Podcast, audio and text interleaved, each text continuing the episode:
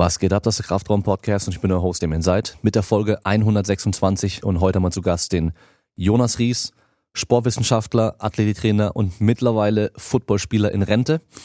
Und wir haben heute eine echt geile Folge. Wir haben über den Transfer von Training, speziell natürlich Krafttraining, in die Sportarten besprochen. Und wir haben am Anfang auch direkt schon gesagt, es wird sehr schwer, hier irgendwie pauschal was zu sagen. Also ihr kennt ja den Podcast, es kommt drauf an. Generell kann man kaum was pauschal sagen. Und wir wollten eigentlich eher ja mal so Anstöße geben, einfach nochmal über Sachen genauer nachzudenken, ja. Und äh, das ist ein Thema, mit dem sich Jonas in letzter Zeit sehr, sehr viel befasst hat und äh, merkt man auf jeden Fall auch, er steckt da echt tief drin. Ähm, war auch für mich nochmal gut, drüber zu sprechen, einfach nochmal ein paar Sachen zu hinterfragen, die ich im Training mache, mit meinen Leuten, aber auch mit meinem eigenen Training. Also eine Folge, die auf jeden Fall jeder Coach äh, anhören sollte und aber auch jeder Sportler anhören sollte, weil man einfach nochmal ein bisschen besser über sein Training nachdenken kann. Dann haben wir danach nochmal über sein ähm, Patellasehnen-Training gesprochen, weil er hat jetzt da ein kostenloses Programm rausgebracht, was man auf seiner Webseite runterladen kann auf cook-frankfurt.de oder cookfrankfurt.de, ich weiß schon gar nicht genau. Findet ihr in den Shownotes unten drin wie immer. Und wenn euch die Folge gefallen hat, dann macht mir den Gefallen und teilt sie mit irgendjemandem, teilt sie auf Instagram, auf Facebook. Dann könnt ihr eine 5-Sterne-Bewertung bei Apple Podcasts abgeben, folgt auf Spotify, folgt mir bei Instagram, da gibt es nämlich immer noch ein paar andere News. Und ihr könnt bei patreon.com slash Kraftraum Supporter werden. Und als letztes haben wir noch die Möglichkeit, bei S-Barrel, wenn ihr eh schon da einkaufen wollt, mit dem Code Kraftraum 10% zu sparen und den Podcast dadurch zu unterstützen. Ja, und ich habe jetzt meine erste Trainingswoche durch und heute Abend kommt dann das YouTube-Video dazu. Also vielleicht wird es doch noch ein YouTuber aus mir. Äh, ich probiere das Ganze mal aus. Auf Instagram habt ihr, haben die äh, viele ja gesagt, dass ihr gerne mehr so ein bisschen von meinem Training und so weiter sehen wollt. Deswegen habe ich jetzt die Woche, war jetzt meine erste Trainingswoche wieder so richtig, bisschen gefilmt, war super entspanntes, leichtes Training, also echt nichts Besonderes, nichts Wildes, was man irgendwie jetzt äh, irgendwie krass finden wird oder sowas, aber halt einfach nur, ich habe es gemacht, ich habe es gefilmt und äh, ein bisschen was dazu gelabert und könnt ihr euch ja auch anschauen auf YouTube äh, Damien Seid und einen Kommentar da lassen und damit sind wir am Ende und ich wünsche euch viel Spaß mit der Folge.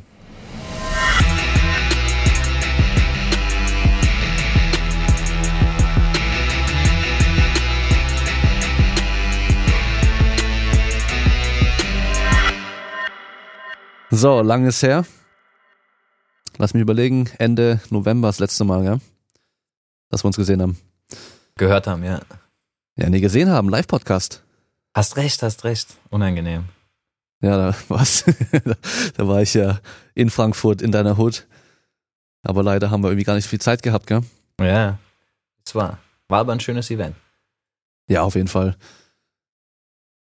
Ich war ja eigentlich schon längst in der Planung fürs nächste auch mit Terminfindung und in welcher Stadt und welchem Hotel wir es machen und so weiter. Aber kannst jetzt erstmal vergessen, ey. Total scheiße. Ja, wie wahrscheinlich jeden in dem Bereich im Moment. Ja, ja. Eigentlich wäre ich jetzt sogar in den äh, Osterferien mit meiner Freundin, meinem Kleinen, wahrscheinlich nach Berlin, um mir das Hotel dort anzuschauen. Für ein paar Tage. Aber ja, jetzt auch erstmal nicht. Ja, und meine ganzen Footballer werden jetzt eigentlich in der Peaking Phase und werden in der Preseason und ja, haben jetzt quasi die letzten zwei, drei Monate, naja, ich will nicht sagen umsonst geballert, aber du weißt, was ich meine. Ja, klar, also es äh, nervt natürlich, wenn man so denkt, so, jetzt habe ich geil trainiert und will abliefern können und jetzt ist die Chance halt erstmal weg. Aber äh, du warst ja so gnädig und hast ja einigen von deinen Jungs dein Equipment ausgeliehen. Ja, die haben zwar teilweise nur Frauenhattelstangen bekommen, aber also du, es ist interessant, also auch wenn man das auf Instagram verfolgt, äh, wie froh dann Leute über eine 15 Kilo Frauenhantelstange sind, äh, bevor sie gar nichts haben. Ja klar. Ich meine, Gewicht ist Gewicht und Stange ist Stange, es funktioniert. Die ist halt ein bisschen dünner und biegt sich dadurch mehr. Also jetzt äh, für Leute, die keine Ahnung haben, was eine Frauenhantelstange ist, ist einfach dünner, 25 Millimeter und biegt sich dadurch auch deutlich mehr. Äh, also deswegen jetzt nichts Schlechteres, aber deine starken Jungs, wenn die halt einiges drücken oder beugen, dann hebt sie, äh, biegt sich die halt schon ganz schön stark. Die, die Frage ist, ob sie überhaupt so viel Gewicht zu Hause haben. Ja, das ist der nächste Punkt, ja. Hast du dann ähm, paar Möglichkeiten denen mitgegeben, wie sie ihr Training äh, anpassen können, um trotzdem noch effektiv zu trainieren? Ja, genau. Also ich habe mich dann hingesetzt und versucht, ähm, ja, möglichst gute Kombinationen aus Training, ähm, Trainingsmethoden, Übungen und so weiter zusammenzustellen, dass sie halt noch irgendwie effektive Reize oder zumindest erhaltende Reize setzen können. Und dann gibt's halt einiges, was man machen kann, abseits von Ausfallschritt und Mountain Climber und Burpees und Air Squats. Ja, ja. Das war so, was man direkt gemerkt hat, die ganzen Home-Trainingspläne, die dann rausgekommen sind und Home-Workouts. Hauptsache, man ist am Arsch danach und äh, fühlt sich halt schlapp, weil man was gemacht hat, aber äh, trainiert man sinnvoll, ist die Frage. Gerade genau. wenn man dann irgendwie Kraftsportler ist oder halt eben Footballspieler oder so weiter. Ist halt schon was anderes, einfach nur Burpees bis zum Abkotzen oder mache ich jetzt wirklich ein Training, was mich dann auch eventuell sogar noch stärker machen kann. Genau, passt ja vielleicht auch zur heutigen Folge, spezifisches Training. Ja, genau, das wird auch jetzt eh sehr, sehr spannend. Es wird, äh, glaube ich, ein großes Fass, was wir jetzt aufmachen werden. Und äh, ich bin mal gespannt, äh, was am Schluss bei rauskommt, weil wir haben uns äh, ja im Vorfeld schon äh, unterhalten und ich habe dann irgendwann auch gedacht, ja komm, lass uns lieber einfach bei der Aufnahme weiterreden, weil bevor wir uns da jetzt die ganze Zeit hier hin und her battlen, also was heißt battlen, aber bevor wir da jetzt hin und her diskutieren die ganze Zeit, machen wir es lieber direkt in der Aufnahme. Ähm, und ich glaube, wir können direkt am Anfang schon sagen, es wird wahrscheinlich, es wird wenige klare Aussagen wiedergeben, so wie fast immer. Also wir werden nicht irgendwie pauschal sagen können, das ist gut, das ist schlecht, aber wir werden einfach mal so Denkanstöße und Ideen geben können, wo man einfach mal sich noch ein paar Gedanken machen kann, so hey, stimmt eigentlich, das könnte vielleicht hier Sinn machen oder ich könnte mein Training hier in die Richtung mal überdenken, ähm, weil einfach sich in den letzten Jahren da doch nochmal viel getan hat, was die Forschung auch angeht. Ja, ja, genau. Und du bist da auf jeden Fall jemand, du hast mir gesagt, zwei Jahre bist du da jetzt an dem Thema schon richtig drin eigentlich, dich also, da voll einzuarbeiten. Ja, also äh, wer mich kennt oder du kennst mich ja auch, ich äh, komme da auch äh, stark aus der Praxis und aus der Wissenschaft, habe ja auch selber olympisches Gewichtheben gemacht und es hört sich jetzt immer so alt an, aber damals während dem Studium, da ging die Diskussion immer ziemlich hart darum, ja, sind jetzt tiefe Kniebeugen besser als äh, nicht tiefe Kniebeugen, dürfen die Zehenspitzen, äh, dürfen die Knie über die Zehenspitzen hinaus und so weiter. Und das ist ja heute eigentlich gar keine Frage mehr. Und jetzt sieht man viele Personal Trainer in Gewichtheberschuhen äh, ja im Studio, kommerziellen Studio tiefe Kniebeugen machen. Und das hat sich zum Beispiel ja auch verändert. Und damals war diese Diskussion da ganz heiß.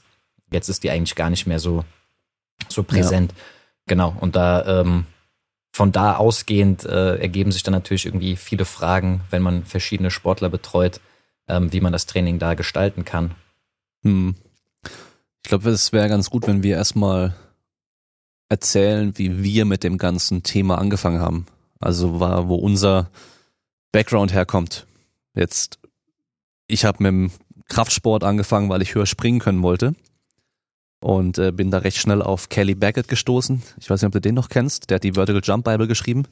Ja, die sagt mir was, ja. Genau, das sagt ja noch was. Und ähm, da war halt auch schon Thema, okay, tiefe Kniebeugen sind generell besser als nicht so tiefe Kniebeugen. Das war damals schon so, hat sich dann auch durchgesetzt gehabt. Und ähm, was er zum Beispiel auch gemacht hatte, war dann Verhältnis von Beinstrecker zu Beinbeuger anzuschauen. Also einmal rein optisch gesehen, ja, also es ging auch um Sprinten dort auch immer, äh, rein optisch auch gesehen. Also wenn jemand mega die Quads hatte, aber halt keine Hamstrings, dann hat er gemeint, dann solltest du wahrscheinlich auch ein bisschen mehr Hamstrings trainieren, ähm, aber halt auch krafttechnisch so ein bisschen schauen, dass man ein gutes Verhältnis hat. Und was er auch gemacht hat, war ähm, eigentlich schon so ein, ein ganz einfaches Kraftgeschwindigkeitsprofil zu erstellen. Das heißt, er hat geschaut, wie stark bist du und wie hoch kannst du springen. Ja, und wenn du halt scheiße stark bist, aber kaum hoch springen kannst, dann solltest du wahrscheinlich eher in dem schnelleren Bereich trainieren. Und wenn du aber schon so der typische Basketballspieler aus der Hut, der halt danken kann, aber super dünn ist und keine Kraft hat, dann solltest du wahrscheinlich Krafttraining machen. Und ich war natürlich eher der dünne Schwache. Und so hat es bei mir angefangen. Ich habe halt am Anfang eigentlich dann nur noch Krafttraining gemacht und habe halt Kniebeugen gemacht, wurde in der Kniebeuge stärker. Und tada, ich wurde überall besser. Ich wurde im Tricken besser, ich wurde beim Sprinten besser, ohne jemals zu sprinten. Also ich habe mich da halt deutlich entwickelt ohne theoretisch speziell für Sprint und Sprung zu trainieren. Ich habe einfach nur Krafttraining gemacht und wurde stärker. Aber man muss halt auch sagen, ich war halt so der klassische Lauch. Dünn und schwach, aber einigermaßen reaktiv durch mein Training. Das heißt, ich hatte da extrem viel Potenzial und bin von da aus halt in dieses Kraftsportzeug reingerutscht und habe dann halt irgendwann dann nur noch Krafttraining gemacht. Und äh, das ist wahrscheinlich so mein Bias, sage ich erstmal. Also wirklich so aus der Kraftsportszene zu kommen. Ich weiß nicht, wie es bei dir aussieht. Ich glaube wahrscheinlich ähnlich, oder? Ja, schon, schon äh, viele Parallelen auf jeden Fall, aber du hast schon so viele wertvolle Sachen gerade genannt, so die voll interessant sind und Kraftgeschwindigkeitsprofil und Bias und so.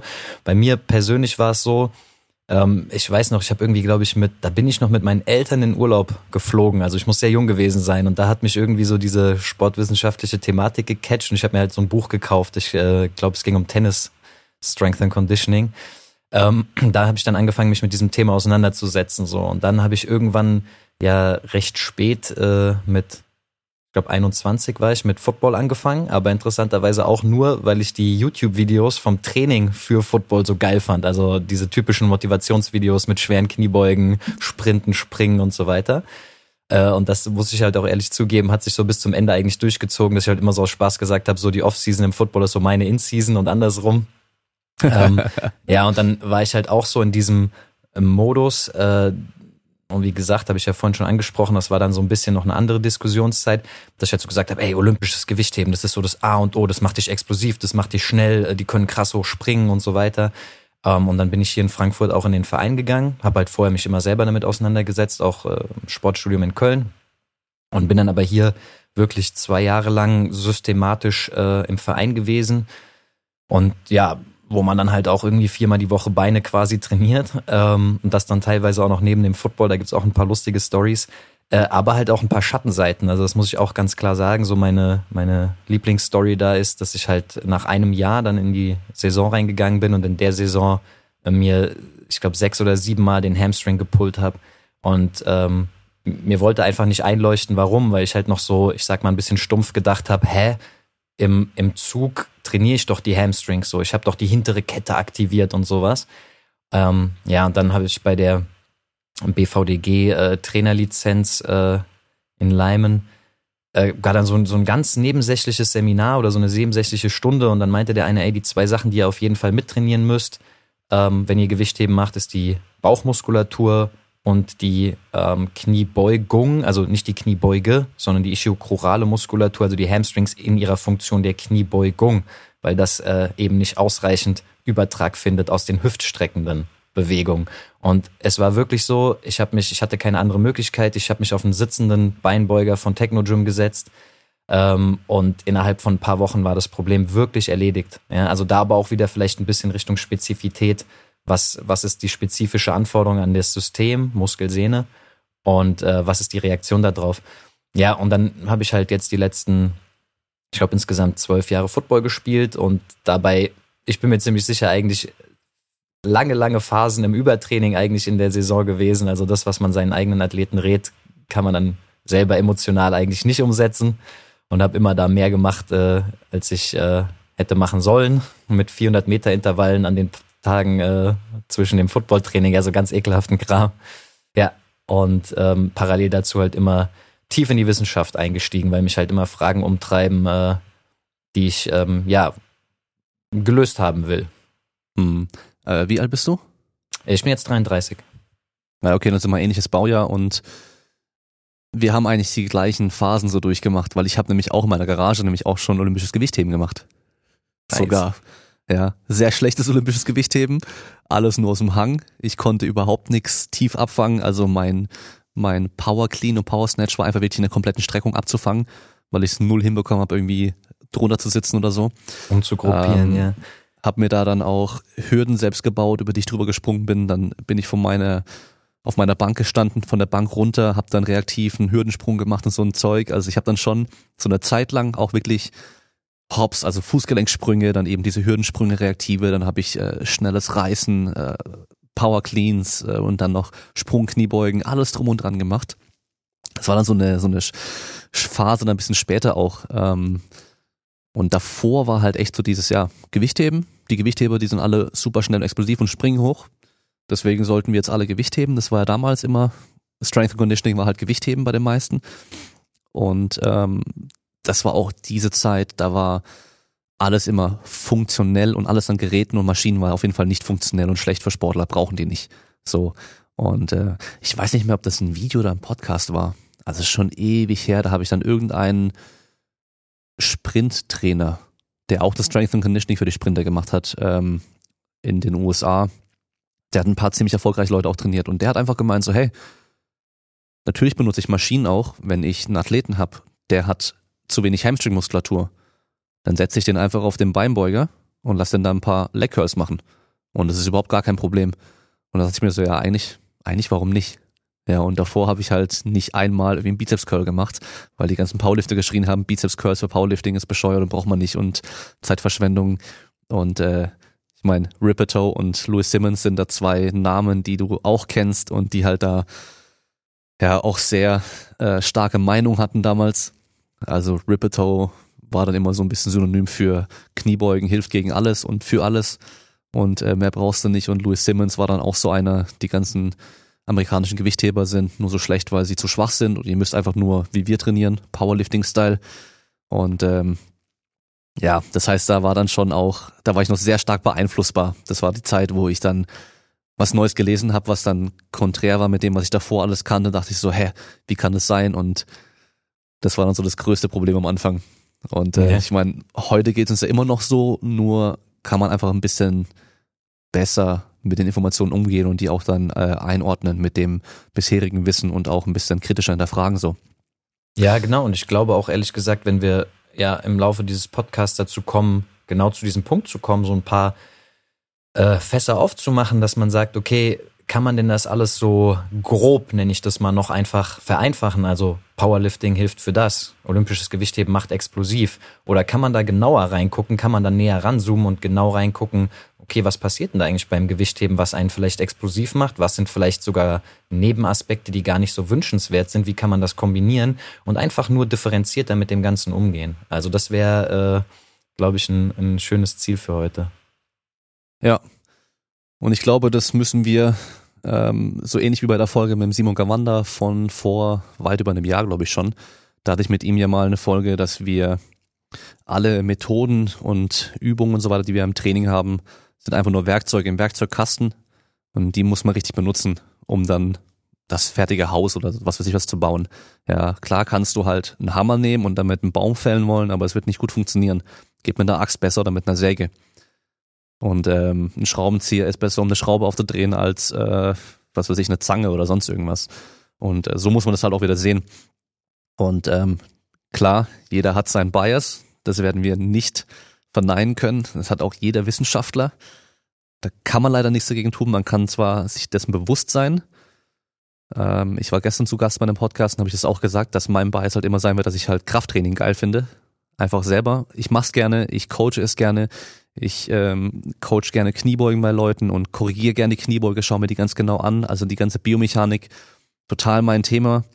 So die Physiologie, das ist schon nicht mehr ganz so mein Hauptgebiet, sag ich mal. Ja, also wenn es dann wirklich dann auf zellulärer Ebene und so weiter geht, was da alles passiert und ähm, das ist alles nicht mehr so mein Ding. Da bist du auf jeden Fall tiefer drin, das weiß ich. Und ähm, aber das ist ja auch das Gute wieder, dass wir jetzt hier das Gespräch dann machen, weil dann können wir mal ein bisschen gucken, ähm, was sich alles auch so deckt, auch mit den reinen Erfahrungen, die wir haben. Ja, weil wenn wir auf Evidenz achten wollen, dann ist natürlich der wissenschaftliche Konsens eine große Säule, dann die eigene Erfahrung, also die eigene Expertise ist eine Säule und halt auch noch dann das Individuum sich nochmal. Also wem wir halt coachen, das macht ja auch sehr viel aus. Dann, ähm, wie soll man dann einsteigen? Soll man mit dem Thema Kniebeugen, Tiefe und Übertrag auf Sprint und Sprung zum Beispiel einsteigen? Ah, das fände ich jetzt schon super detailliert. Ähm, ich glaube, es ist vielleicht, äh, wenn ich mal einen Schritt zurückgehe und erstmal mhm. allgemein äh, sage ich mal, meine Vorstellung von Transfer in den Sport darstelle, ja, ähm, ist das vielleicht eine gute Idee. Also wenn man sich das so ein bisschen historisch anschaut, das haben wir jetzt ja auch selber schon angerissen, also unsere eigenen Phasen in der Entwicklung als Trainer oder selber auch als Sportler, ähm, dann, dann kann man halt erstmal sagen, oder das ist jetzt nicht historisch bedingt, aber wenn wir grundlegend erstmal sagen, es gibt irgendwie eine geartete Zielbewegung, ja, wenn wir jetzt beim Sprint bleiben, ist das Sprinten die Zielbewegung und die ist immer 100% spezifisch, weil ich mache sie. Also die Trainingsübung Sprinten ist dann gleichzeitig auch die Zielbewegung. Ähm, jetzt kann man natürlich stumpf hingehen und sagen, yo, dann sprinte halt immer. Aber wie jeder weiß, es wird irgendwann ein Plateau kommen, man wird nicht besser. Das heißt, der Overload um irgendein System, welches das jetzt auch immer ist, sei es irgendwie die Muskelfaser, meinetwegen auch irgendwie eine Energiebereitstellung, Reaktivität, was auch immer, ähm, wird dann nicht mehr überladen, passt sich auch nicht mehr an, der Trainingsreiz wird gegebenenfalls auch monoton und so weiter. Und ähm, wenn man sich das jetzt vor Augen führt, dann muss man erstmal akzeptieren, und das haben wir jetzt ja auch, oder das, das wird hoffentlich jeder die Erfahrung gemacht haben, dass bestimmte Trainingsmethoden ähm, oder überhaupt ganz generell Training zu einer weiteren Verbesserung führen kann.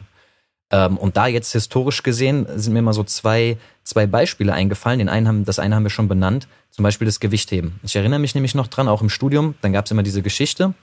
Ja, äh, Trainer haben dann gesehen, Alter, der macht einen erfolgreichen Lift und springt irgendwie zwei Meter in die Luft so ungefähr. Dann gab es auch Untersuchungen, wo die Sprinter gegen Gewichtheber aus dem Block starten lassen haben, mit einem minimalen Techniktraining und auf die ersten, ich glaube, 15 oder 20 Meter hat der Gewichtheber immer gegen den Spezialisten gewonnen. So. Und das ist so meines Wissens nach so eine der ersten Belege oder wissenschaftlichen Belege dafür, wo dann erstmal reingeguckt würde, ja, okay, woher kommt das? Warum ist das so? Das kann ja nicht sein, dass ein Spezialist gegen einen, der das gar nicht macht, äh, den kürzeren zieht. Und eine andere sehr interessante Trainingsmethode, wo das ein ähnliches Phänomen ja dann irgendwie aufgedeckt hat, ist äh, dieses ganze, was du auch schon genannt hast, Drop Jumps, Reaktivsprünge. Ähm, ich glaube, das war schon in den 50er, 60er Jahren, dass der Juri Verkoschanski so diese ganzen dieses Phänomen irgendwie beobachtet hat, wissenschaftlich aufbereitet hat, auch nach den damaligen Möglichkeiten versucht hat, physiologisch äh, zu begründen. Und da gibt's dann auch so Schwarz-Weiß-Fotos, wo so ein wohlbemerkt weißer Basketballspieler aus Russland so einen Highkick über den Basketballkorb macht, ja. Ähm, also extrem. Und das hatte dann ja auch solche Auswirkungen, dass diese Trainingsmethode so als so effektiv angesehen wurde und auch solche Ergebnisse produziert hat, dass das eigentlich dann weltumspannend eingesetzt wurde. Und da ist auch immer so eine interessante Story, auch Richtung Bias wieder, dass die dann zum Beispiel in der DDR Kasten, also Tiefsprünge von 1,10 Meter hohen Turnkästen haben machen lassen mit irgendwie 60 Kilo Zusatzlast. Äh, eben, und da sind dann halt Strukturen auch extrem kaputt gegangen und klar, irgendwie, jetzt mal abseits von Doping oder so, die Jagd nach dem Erfolg und Medaillen war halt da, aber Bias ist da halt auch ein Stichwort. Also nur weil man glaubt, dass das, was man tut, richtig ist, heißt das noch nicht immer, dass das wahr ist oder dass das bis zum Ende wahr ist. Und was wir daraus halt sehen können, ist, dass irgendwelche unspezifischen Trainingsformen, in Anführungsstrichen, also Gewichtheben oder zum Beispiel jetzt Reaktivsprünge, Prellsprünge, wie auch immer, äh, einen Transfer in eine andere Zielbewegung, Sprint und Sprung haben. Ähm, und das sollte ja soweit erstmal klar sein, aber ich glaube, die Herleitung ist vielleicht ganz gut. Und wenn wir jetzt von da weitergehen und sagen, okay, das sind, da sind irgendwelche Schnittmengen da. Also ich habe irgendwas, was aus dem Gewichtheben oder bei, ja, aus dem Schnellkrafttraining und aus diesem Reaktivkrafttraining einen Übertrag findet in den, Spr in den Sprint oder in den Sprung. Ja? Ähm, von dem Standpunkt aus kann man dann erstmal weitergehen und sagen, was sind denn dann eigentlich die Effekte davon? Weil das Problem ist, wenn man da stehen bleibt und einfach nur sagt, wie das halt, ich sag jetzt mal, vielleicht vor fünf bis zehn Jahren und davor, also bis dahin populär war, dann wird man halt immer dort stehen bleiben und sagen, okay, mach Gewichtheben und du wirst stärker oder, oder explosiver in dem Fall oder schnellkräftiger. Mach schwere Kniebeugen und du wirst stärker und du wirst womöglich auch schneller. Und das hat ja auch seine Berechtigung. Das hat auch so den Test of Time gestuddet. ähm, und äh, das Problem ist nur, wie du schon angedeutet hast, wir haben mittlerweile eigentlich viel, viel, viel detailliertere oder ähm, tiefer eingehende wissenschaftliche Erkenntnisse.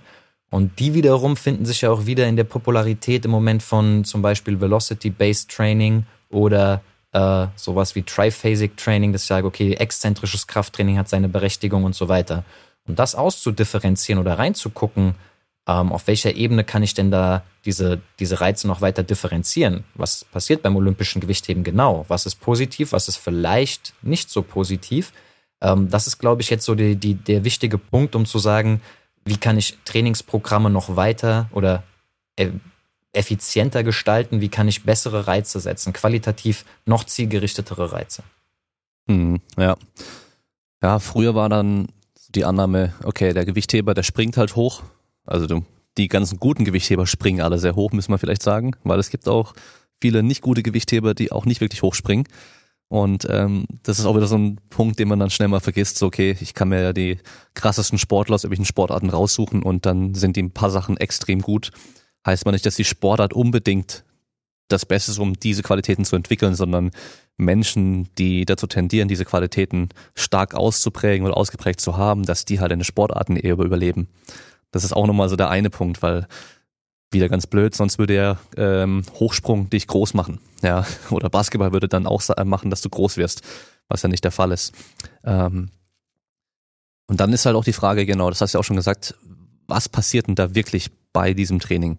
Ja, also ich glaube, früher war halt einfach Gewichtheben halt explosive Triple Extension, die wir beim Sprung, beim Sprint auch machen. Und deswegen wirst du im Sprung und Sprint dann auch besser, wenn du Gewichtheben machst. Aber die Frage ist, welcher Mechanismus ist es denn genau? Also was passiert von mir aus mit den Muskelfasern, was passiert neuromuskulär, was passiert mit den Sehnen, mit den Gelenken und so weiter, die dann wirklich dann dazu führen, dass du eventuell schneller sprinten kannst oder höher springen kannst, wenn du halt dieses Training machst. Genau, und was ich da in dem Zusammenhang super spannend finde, und das sind immer so Fragen, die mich dann antreiben, wenn ich dann halt irgendwelche Erkenntnisse sehe, dass jetzt zum Beispiel der Hip Thrust besser ist als eine Kniebeuge, dann frage ich mich, also das ist diese ganz bekannte Untersuchung, wo es dann diese Grafiken gibt und ähm, äh, dann, dann, dann kommen bei mir Fragen auf. So, das ist ja eigentlich irgendwie erstmal auch unspezifischer. Also klar, der Kraftvektor ist mehr horizontal, also auch wenn die Handel sich hoch und runter bewegt, die Muskulatur und wie sie arbeitet, ist ja dann quasi horizontal beim Hip Thrust. Kniebeuge eher vertikal. Äh, warum wurde in der Untersuchung eine Frontkniebeuge benutzt und kein Back Squat? Was ist mit dem olympischen Gewichtheben? Das hat seine Effekte doch gezeigt. Äh, bei dem einen Ding lege ich mit dem Rücken irgendwie auf einer Bank und die Füße sind dann ganz anders. Da habe ich andere Muskeln wieder nicht dabei. Und diese ganzen Fragen, die sich daraus ergeben, die sind halt super wichtig, finde ich, weil sonst bleibt man halt immer an einem Dogma hängen, weil dann heißt es jetzt auf einmal, die Hip Thrusts sind voll das Krasse. So, aber mir ist es jetzt noch nicht bekannt und das ist immer so eine, das ist eine sehr praktische Frage. Die, das Aufkommen von der Popularität dieser Übung, wo sind die ganzen Leistungsexplosionen von den Leuten, die diese, diese Übung jetzt eingesetzt haben? Was nicht heißen soll, dass die Übung vielleicht ineffektiv ist, sondern was nur darauf hinweisen soll, dass man die immer in einen viel komplexeren Kontext einordnen muss. Was passiert denn da genau? Und was passiert denn da vielleicht auch nicht, was bei einer Kniebeuge passiert? Und wäre es nicht vielleicht einfach nur besser zu sagen, jo, ein Hip Thrust kann einen wertvollen Zusatz darstellen im Training, aber das ist mit Sicherheit jetzt nicht die neue Kniebeuge oder sowas. Oder, oder umgekehrt gesagt, das macht erstmal nichts von der Wertigkeit. Sondern da ähm, das, darum geht's. Darum geht's genau. Wie kann man, wie kann ich diese, diese Trainingsreize bewerten? Und da wissen wir heutzutage wesentlich mehr. Ja, und das Ding ist ja auch, dass die meisten Untersuchungen halt recht schwarz-weiß sind, damit sie halt genaue Ergebnisse liefern können. Und die Praxis Biased. ist ja nicht schwarz-weiß. Ja. ja. Also das heißt, es wird keiner die Kniebeuge komplett weglassen und nur noch Hip Thrust machen, sondern wenn, dann werden wir wahrscheinlich beides machen. Oder halt, wenn wir wissen, hey, der braucht mehr Glutes, dann machen wir halt mit dem mehr Hip Thrust, weil bei dem macht es halt auch Sinn. Und das ist ja das Problem. Es ist alles so multifaktoriell und Untersuchungen versuchen ja eigentlich immer alles so gut wie es geht zu isolieren, dass wir halt nur noch eine Sache wirklich testen können. Und das ist auch wieder ein bisschen fern von der Realität. Da hatten wir es ja ähm, gestern erst ähm, in der kleinen Diskussion, hast du mir die Studie geschickt, wo die Tiefen, äh, Knie, Kniebeugentiefe verglichen wurde, die verschiedenen Tiefen und so weiter. Und dann habe ich mir das Trainingsprotokoll angeschaut und ähm, da sind mir halt direkt so ein paar Sachen aufgefallen, wo ich sag, es ist eigentlich nicht mehr gut, nicht mehr super gut vergleichbar, weil halt die verschiedenen Sachen, die benutzt wurden, einfach zu ganz anderen Belastungen auch führen, weißt du? Und ähm, da ist halt immer so das Problem zwischen Realität und Untersuchung, aber man darf deswegen halt nicht sagen, ja okay, ähm, alle Studien sind halt irgendwo schlecht, weil sie halt nicht äh, realitätsnah sind, sondern wir müssen halt schauen, welche Tendenzen zeigen sie auf.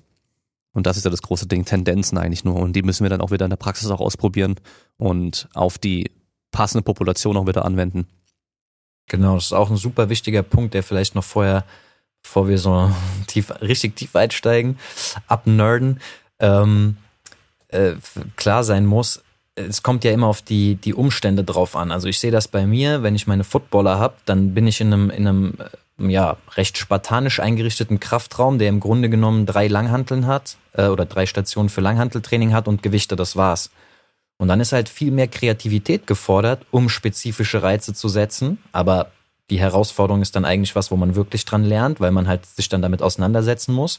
Im Gegensatz dazu, wenn ich irgendwie in einem top ausgestatteten Performance-Institut bin, dann kann ich natürlich vielleicht sogar, ja, in einem bestimmten Prozentsatz effektiver Reize setzen, ja, weil ich einfach spezifische Trainingsmöglichkeiten habe, was aber jetzt noch nicht bedingt, dass die per se, also dass, dass ich jetzt die Maschine brauche oder ähm, diese, was auch immer brauche, Trainingsmöglichkeit gegeben sein muss, ähm, damit ich effektiv trainieren kann. Hm.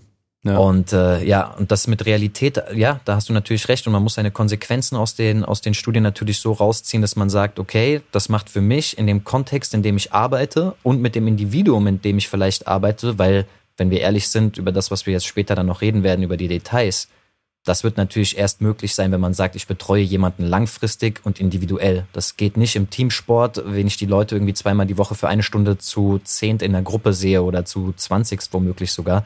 Ähm, das wird sehr schwer möglich sein. Also die Voraussetzungen müssen da schon stimmen, aber ich halte es halt für wirklich wichtig, ähm, dass diese, diese detailliertere Sicht auf Trainingsreize äh, respektiert wird mittlerweile, einfach weil es mehr Möglichkeiten schafft, sich mit Training auseinanderzusetzen. Also das ja. heißt, es gibt keine Wand mehr, kein Dogma mehr, wo dann nicht mehr dahinter geguckt werden kann, sondern es eröffnet einfach viel mehr Möglichkeiten. Aber es ist deswegen halt auch komplexer. Ja.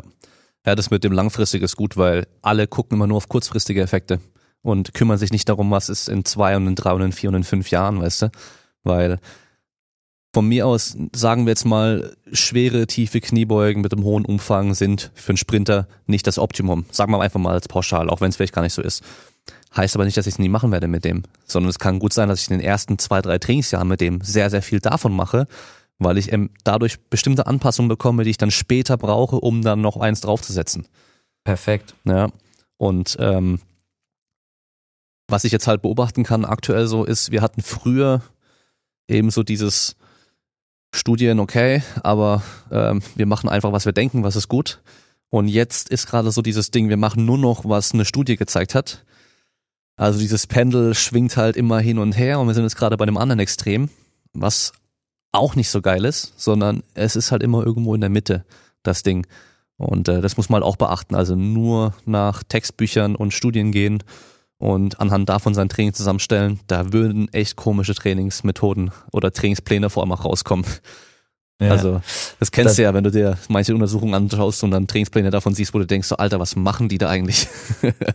ja, dazu vielleicht zwei, äh, zwei interessante Beispiele. Ähm, also, das ist mir auch während meiner Masterarbeit begegnet. Ähm, da da habe ich mich irgendwie mit dem, meinem Betreuer, mit dem Schmidt-Bleicher auseinandergesetzt und dann sagt er so, naja, Intervalltraining, also es ging um spezifisches Ausdauertraining oder Konditionstraining für American Football. Und dann sagt er so, ja, hier kannst man die in, in das Buch reingucken, aber Intervalltraining oder HIT, wie das heutzutage, heutzutage heißt, ist halt auch nur irgendwie alter Wein in neuen Schläuchen. Das war in den 60er Jahren auch, äh, wurde das schon untersucht, äh, war das als, galt das als effektivste Trainingsmethode.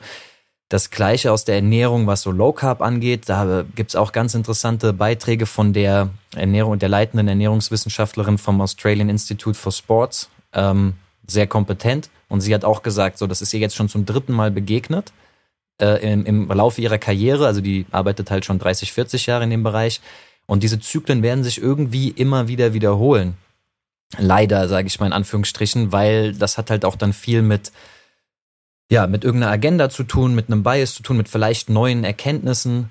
Aber was auch da wieder, glaube ich, sehr wichtig ist, umso mehr man die Komplexität dieser Umgebung, also ich meine Biologie, Mensch, Training und so weiter, respektiert, desto mehr, ich sag immer so dazu, kann man in der Metaebene chillen. Also desto mehr kann man über den Dingen schweben und nicht so aufgeregt sagen, das ist jetzt die Trainingsübung, die ich unbedingt machen muss, und deswegen schmeiße ich das raus. Oder deswegen werde ich jetzt den übertriebenen Aufwand, ich musste, äh, ich glaube, vorgestern war das sehr lachen, schon ein YouTube-Video, also Instagram-Story meine ich, sorry, von, äh, von Pascal Su geguckt und der sagt so, beantwortet die Frage, warum er keine Hip Thrusts macht. Und ganz am Ende sagt er halt einfach so, ja, außerdem ist einfach scheiße aufzubauen. Dann ist auch immer so die Frage so, okay, was für einen Aufwand betreibst du, weil du glaubst, dass diese Übung dir jetzt die krassesten Prozente bringt, ja? Was machst du dafür möglich oder kannst du diese Zeit nicht vielleicht auch nutzen? Vielleicht macht es aber auch Sinn. Und umso komplexer man dieses Bild sehen kann, umso besser kann man sowas einordnen. Ja. Diese vergessene Trainingsmethode, die der neue Gains bringt. Ja. Die Geheimnisse der russischen Gewichtheber. genau, das hatte ich auch auf so einem, so einer Veranstaltung letztens, äh, einen vom BVDG, den wissenschaftlichen, ja, keine Ahnung, wie man das nennt, Leiter oder so. Und er meinte halt auch so, ey, diese ganzen Sachen mit Isometrie, isometrisches Training, das war auch in den 70ern in Russland, weil du es gerade gesagt hast, äh, auch schon alles da. Aber es hat nicht die Effekte gebracht, wie man damals dachte, die es bringen würde. Aber es ist jetzt auch wieder da. Ja. Und manche Sachen haben Sinn, manche haben einen physiologischen Hintergrund, den man begründen kann und der sich dann auch in der Praxis durchsetzt. Und manches ist halt, äh, ja, verzerrt. Hat einen Bias oder wie auch immer. Oder ist nicht genau genug, ist, ist zu grob. Ja. Was auch geil war, war dieses Bulgarian-Style-Training.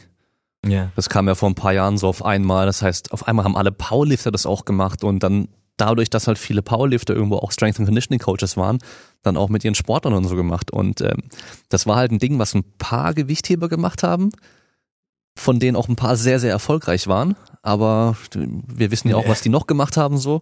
Und ähm, das halt eins zu eins übernehmen ist halt keine gute Idee so. Und vor allem halt ähm, nicht zu verstehen, warum dieses Training für die jetzt so effektiv war und das dann vielleicht entsprechend anzupassen an Powerlifting von mir aus.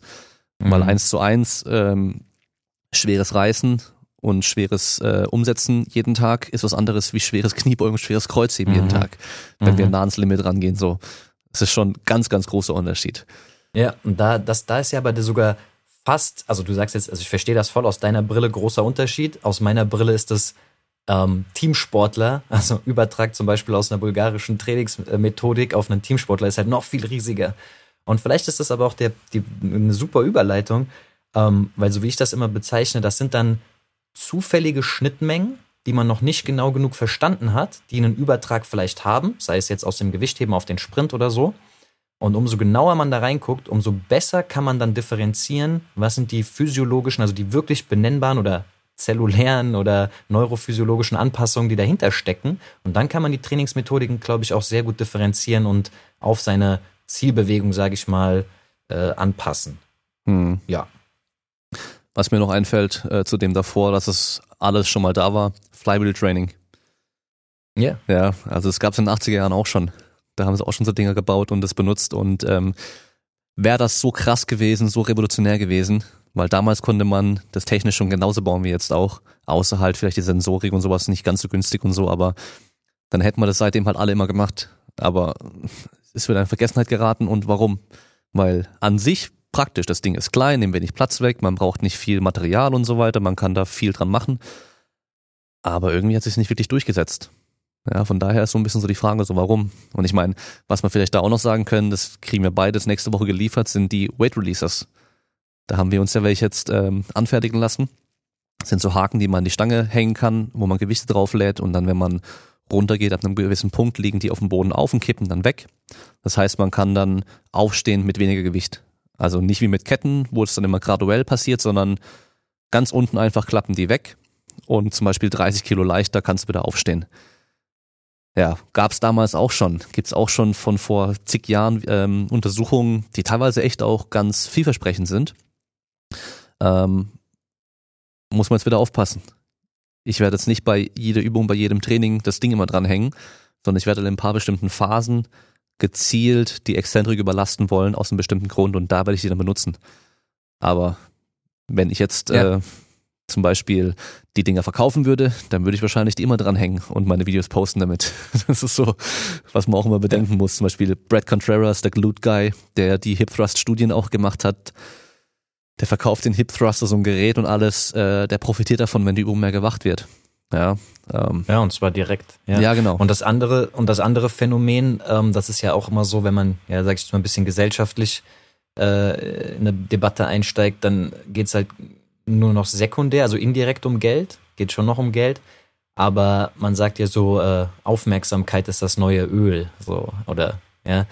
Ähm, wenn, wenn man sich jetzt irgendwie Social Media anguckt und Instagram und so, das ist so das andere Beispiel. Also wir haben jetzt ja auf der einen Seite viel von diesen traditionellen geredet, Gewichtheben, macht explosiv, let's do it. Ähm, auf der anderen Seite das Phänomen, was mir extrem auffällt, ist, dass gerade über Social Media halt extrem viele Informationen, also Information heißt jetzt nicht erstmal gut oder schlecht, sondern einfach nur rausgehauen wird und dass das sehr oft halt eben unreflektiert auf die Komplexität ja, ähm, reproduziert wird. Also da, da fallen mir halt dann irgendwie, also ich, ich habe dann immer den Eindruck, also ich nenne jetzt hier keine, keine Channels so, sind auch internationale, also irgendwo aus Nordamerika, aber da habe ich immer so den Eindruck, ey, der Typ hat ADHS, keine Ahnung, der haut pro Tag sieben Sprungvariationen raus, schreit in die Kamera, ja, hat echt viele Follower und ich weiß auch, dass ganz viele Leute, äh, die das hier hören, werden ihm folgen. Aber das Ding ist, wenn man sich halt diese Sprungvariation anguckt, dann kann man natürlich auch irgendwie sagen, so, ja, ja, okay, ist alles egal, Hauptsache man, man bewegt sich schnell. Aber das Problem ist, da, da passieren zum Teil auch widersprüchliche Dinge. Da werden Bänder, also Bandwiderstand irgendwie für alle Bewegungen mit drangehauen. Warum? Der verkauft die Bänder. Ähm, es geht um Aufmerksamkeit, sei laut, heb dich von der Masse ab, let's go. Ähm, und das ist halt das andere Problem. Also das ist äh, das ist das das äh, was das traditionelle. Okay, wir bleiben bei dem, was schon immer funktioniert hat sozusagen.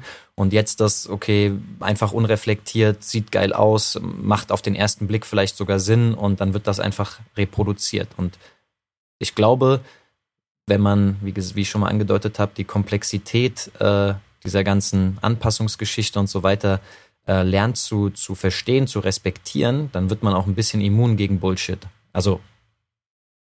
Ja. Ja, also man merkt recht schnell, äh, wer einfach nur irgendwie vermarkten möchte und wer auch was Gutes zu sagen hat, so ähm, aber gut, jetzt haben wir äh, das große Problem mal geschildert in mehr als einer halben Stunde. Und jetzt lass uns mal versuchen, langsam zur Problemlösung, wird es wahrscheinlich nicht wirklich sein, aber einfach mal jetzt das ein bisschen aufzuschlüsseln und ja. ein bisschen tiefer reinzugehen. Ähm, du hast dir, glaube ich, mehr Gedanken gemacht dazu. Also würde ich dir erstmal das Wort überlassen, so wie du denkst, äh, wie man da am besten das Thema angehen kann. Mhm.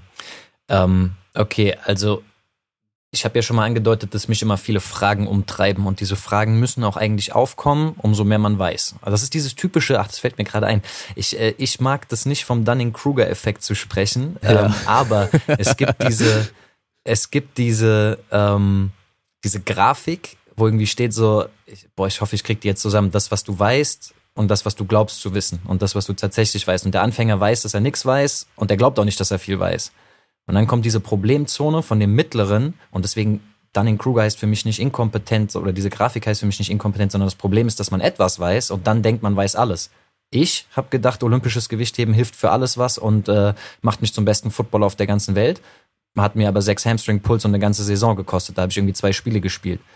Ähm, und dann, umso mehr man weiß, umso mehr realisiert man, was man eben alles nicht weiß oder wie komplex das Ganze ist. Und das beschreibt eigentlich perfekt so diese Gesamtsituation. Und ähm, ja, um da jetzt mal, sage ich, einzusteigen, diese vielen Fragen, ähm, die dann irgendwie aufkommen, äh, da muss man vielleicht, und das ist jetzt vielleicht schon der erste Diskussionspunkt, aber ich bringe ihn erstmal an, muss man erstmal anerkennen, dass Trainingsreize halt immer spezifisch sind. Also dieses Set Principle oder Said Principle, Damien Said Principle. Uh. ähm, also das heißt, auch im Krafttraining ähm, du hast vorhin schon mal diese Studie mit der Viertelkniebeuge angesprochen und so weiter. Da will ich jetzt gar nicht drauf eingehen, ob das einen Übertrag auf den Sprint hat, mehr oder weniger. Aber wenn man sich einfach ganz basic Studien anguckt, die dann irgendwie isometrisch gearbeitet haben oder die mit bestimmten Winkelgeschwindigkeiten gearbeitet haben, dann muss man anerkennen, und das wird jede Studie zeigen, ähm, die da sehr reduziert durchgeführt wird, dass sich der Körper immer ganz spezifisch an das anpasst, was er ausgesetzt worden ist. Also das heißt, im Krafttraining gibt es so mindestens fünf Kriterien, warum ein Krafttraining spezifisch sein kann. Das ist einmal die Zielmuskulatur, das ist das Offensichtlichste. Bizeps Curl für den Arm macht meine Wade nicht stärker oder vielleicht gibt es irgendwelche neuronalen Effekte, die dann da eine Schnittmenge haben. Aber äh, erstmal ist es nicht die gleiche Zielmuskulatur. Dann die Kontraktionsform. Du hast die Weight Releaser schon mal äh, eben eingebracht. Das heißt, arbeitet die Muskulatur primär exzentrisch, arbeitet die konzentrisch. Da gibt's auch wieder eine Schnittmenge, dass exzentrisches Krafttraining einen relativ, also einen moderaten Übertrag auf Konzentrik liefert. Andersrum ist das aber viel, viel geringer. Also da heißt, da, da sind schon mal wesentlich, also unterschiedliche Mechanismen müssen dort stattfinden. Dann die Verkürzungsgeschwindigkeit, beziehungsweise einfacher gesagt die Bewegungsgeschwindigkeit. Wenn ich an einem Isokineten trainiere, also das ist so eine Maschine, die gibt quasi die Geschwindigkeit vor ähm, und maximal gegendrücke, wenn es jetzt bei 60 Grad pro Sekunde passiert, das ist da die Einheit, die die Geschwindigkeit angibt, ähm, oder bei 300 Grad pro Sekunde, dann passieren unterschiedliche Anpassungen und derjenige, der bei 300 Grad trainiert hat pro Sekunde, der wird auch dort primär besser werden. Und der bei 60 Grad wird dort primär besser werden. Und es gibt aber auch eine Schnittmenge. Und ähm, ja, die anderen Sachen sind die Winkelspezifik, das haben wir eben schon mal angesprochen, ähm, dass, dass ich immer in dem Winkel, in dem zum Beispiel der Umkehrpunkt liegt, auch den höchsten, die höchste Ansteuerung habe neuronal und erstmal primär in dem Winkel auch primär stärker werde. Primär. Ähm, Ja, genau. Das sind so grob, sage ich jetzt mal, Dinge, die man berücksichtigen muss, wenn man vom Krafttraining redet. Und da rede ich aber jetzt erstmal wirklich schon allgemein Anpassungen und noch nicht irgendwie tiefer gehen, Tiefkniebeuge, Halbkniebeuge, Sprint, irgendwas. Ähm, es gibt natürlich noch irgendwie einen Kraftvektor und äh, die, die externe Krafteinwirkung, ob ich jetzt Bänder benutze und so weiter. Aber wenn man das anerkennt, dann kann man erstmal sagen, es gibt spezifische Anpassungen. Und das für heute in dem Thema ist es ja auch eigentlich nur interessant, wenn ich einen Athleten spezifisch ausbilden will, dann heißt das, der muss vorher schon eine ganze Zeit trainiert haben, hast du auch schon angedeutet. Das kann zum Beispiel sein, dass der jetzt schon zwei, drei Jahre lang ein allgemeines Krafttraining gemacht hat und eine, Entschuldigung, eine annehmbare Kraftbasis hat, also Kraftqualitäten grundlegende schon ausgeprägt hat. Oder das kann aber auch innerhalb von einer Saisonvorbereitung sein. Im Football haben wir ja zum Beispiel den Luxus, dass wir da eine sehr lange Offseason haben. Und da habe ich dann die Möglichkeit, nicht nur den sechs Wochen Best Strength and Conditioning Plan for Football durchzuführen, was eine sehr kurze Zeit wäre, sondern über vier oder sogar fünf, sechs Monate hinweg auf die Saison hin zu trainieren, wo ich halt ganz andere Dinge bewegen kann im Körper, ganz andere Anpassungen provozieren kann, die möglicherweise sogar aufeinander aufbauen. Also nicht nur das ganz langfristige, sondern auch, ich nenne das mal mittelfristig, kann man da ähm, Effekte erzielen. Und genau, also das muss man glaube ich, vorher erstmal anerkennen. Und das heißt dann nur in der Ausprägung, also sozusagen zum, zur Saison hin oder zum Meeting hin oder zum Wettkampf hin, wie auch immer, macht es dann Sinn, sich darüber Gedanken zu machen, was hat eine größere Schnittmenge zu meiner Zielbewegung? Also wo kann ich vielleicht auf Grundlage von einer allgemeinen Entwicklung spezifischere Reize setzen um vielleicht auch nur sechs Prozent mehr insgesamt rauszuholen, als wenn ich vielleicht allgemein bleiben würde. Aber wenn man den Anspruch an sein Training hat, diese sechs Prozent mitzunehmen, da gibt's dann immer diese, diese Beispiele, so, ey, wer als erster am Ball ist oder wenn der Verteidiger beim Fußball noch den Fuß vor den Schuss vom Stürmer kriegt und damit den Torschuss verhindern kann, ja, es geht um diese Zentimeter, ähm, aber die sind natürlich auch immer erstmal her, her erzählt, sage ich mal so. Ähm, aber wenn man diesen Anspruch an sein Training hat, dann bin ich der Meinung, muss man sich diesen spezifischen Anpassungen widmen und diese Trainingsreize auch entsprechend irgendwie einordnen können. Und das wäre erstmal so der erste Schritt. So, ähm, willst du dazu etwas sagen? Ja, ich glaube, wenn man jetzt zuhört, muss man erstmal äh, auf zwei Dinge achten. Also man muss einmal aufpassen, dass du immer von Schnittmengen gesprochen hast. Und ähm, das sagt halt, dass wenn wir eine bestimmte Sache trainieren, dann haben wir spezifisch dafür eine Anpassung, aber generell auch noch andere Anpassungen in anderen Bereichen. Nur wie stark sie sich ausprägen, das ist immer die Frage. Also auch in welche Richtung. Also zum Beispiel, wenn ich mit einer Geschwindigkeit arbeite, dann habe ich wahrscheinlich auch, wenn ich langsamer oder schneller arbeite, auch noch eine Anpassung. Aber wie viel noch? Und da gibt's halt eben Sachen, wo man weiß, okay, da habe ich in die eine Richtung deutlich mehr Anpassung als in die andere Richtung zum Beispiel. Ähm, deswegen gibt's halt auch so Sachen, die haben mehr Bang for the Buck, kann man sagen. Ja, das heißt also, für das, was ich investiere, bekomme ich einfach insgesamt mehr raus, als eben vielleicht für eine super krass spezifische Sache, wo ich aber wirklich nur genau hier hauptsächlich eine Anpassung habe. Das ist so das eine, ähm, dass man halt jetzt eigentlich nichts verteufeln darf. Ja, also wenn man jetzt zum Beispiel sagt, ich bin jetzt Sprinter und es geht nur darum, maximal schnell zu sprinten, dann ist ja eine langsame Kniebeuge, bei der ich äh, ganz andere Winkel dann am Schluss habe und auch ganz andere Geschwindigkeiten habe, nicht unbedingt schlecht. Weil das wäre nämlich der nächste Punkt. Man könnte jetzt auch, wenn man das gehört hat und sich jetzt nicht wirklich groß Gedanken darüber macht, auch sagen, ah ja gut, dann ähm, mache ich ja eben jetzt nur noch Sprints und mache jetzt genau die Sprintbewegung nur mit Widerstand. Viertelkniebeugen oder Schlitten-Sprinten. Genau, also nur noch nur sowas. Noch das. Ja, oder ich ähm, mache mir ein Zugband oder einen Kabelzug an den Fuß und mache meinen Torschuss als Fußballer, weil ich ja härter schießen können möchte. Und das ist eben so ein Ding, was man halt leider früher teilweise viel gesehen hat, dass halt genau die Sportart irgendwie im Kraftraum äh, nachgemacht wurde, einfach mit Gewichten. Aber darum geht's ja eigentlich gar nicht. Sondern um was es geht, ist eben zu gucken, welche Qualitäten sind das jetzt eher, die wir brauchen. Und nicht unbedingt sieht die Bewegung genau gleich aus. Das hatten wir auch schon mal in einem Podcast. Ähm, weiß gar nicht, ob es der zweite mit dir war oder der erste, ich glaube der zweite mit dir. Äh, es waren ja mittlerweile auch schon ein paar. Mhm. Ähm, hat man das ja auch schon mal, dass die Bewegung, die wir am Schluss im Kraftraum machen, nicht genau gleich aussehen muss wie die Sportart, um trotzdem ja. ein spez spezifischeres Training für die Sportart zu machen. Ja, das ist ja auch immer sehr irreführend, dass das menschliche Auge dann sieht. Also ich nehme da immer als Beispiel, das ist immer mein Paradebeispiel für Eishockeyspieler, so einen seitlichen Ausfallschritt, so einen Lateral Lunge. Und ja, irgendwie sieht das so aus wie eine Eishockey-Abdruckbewegung, ja.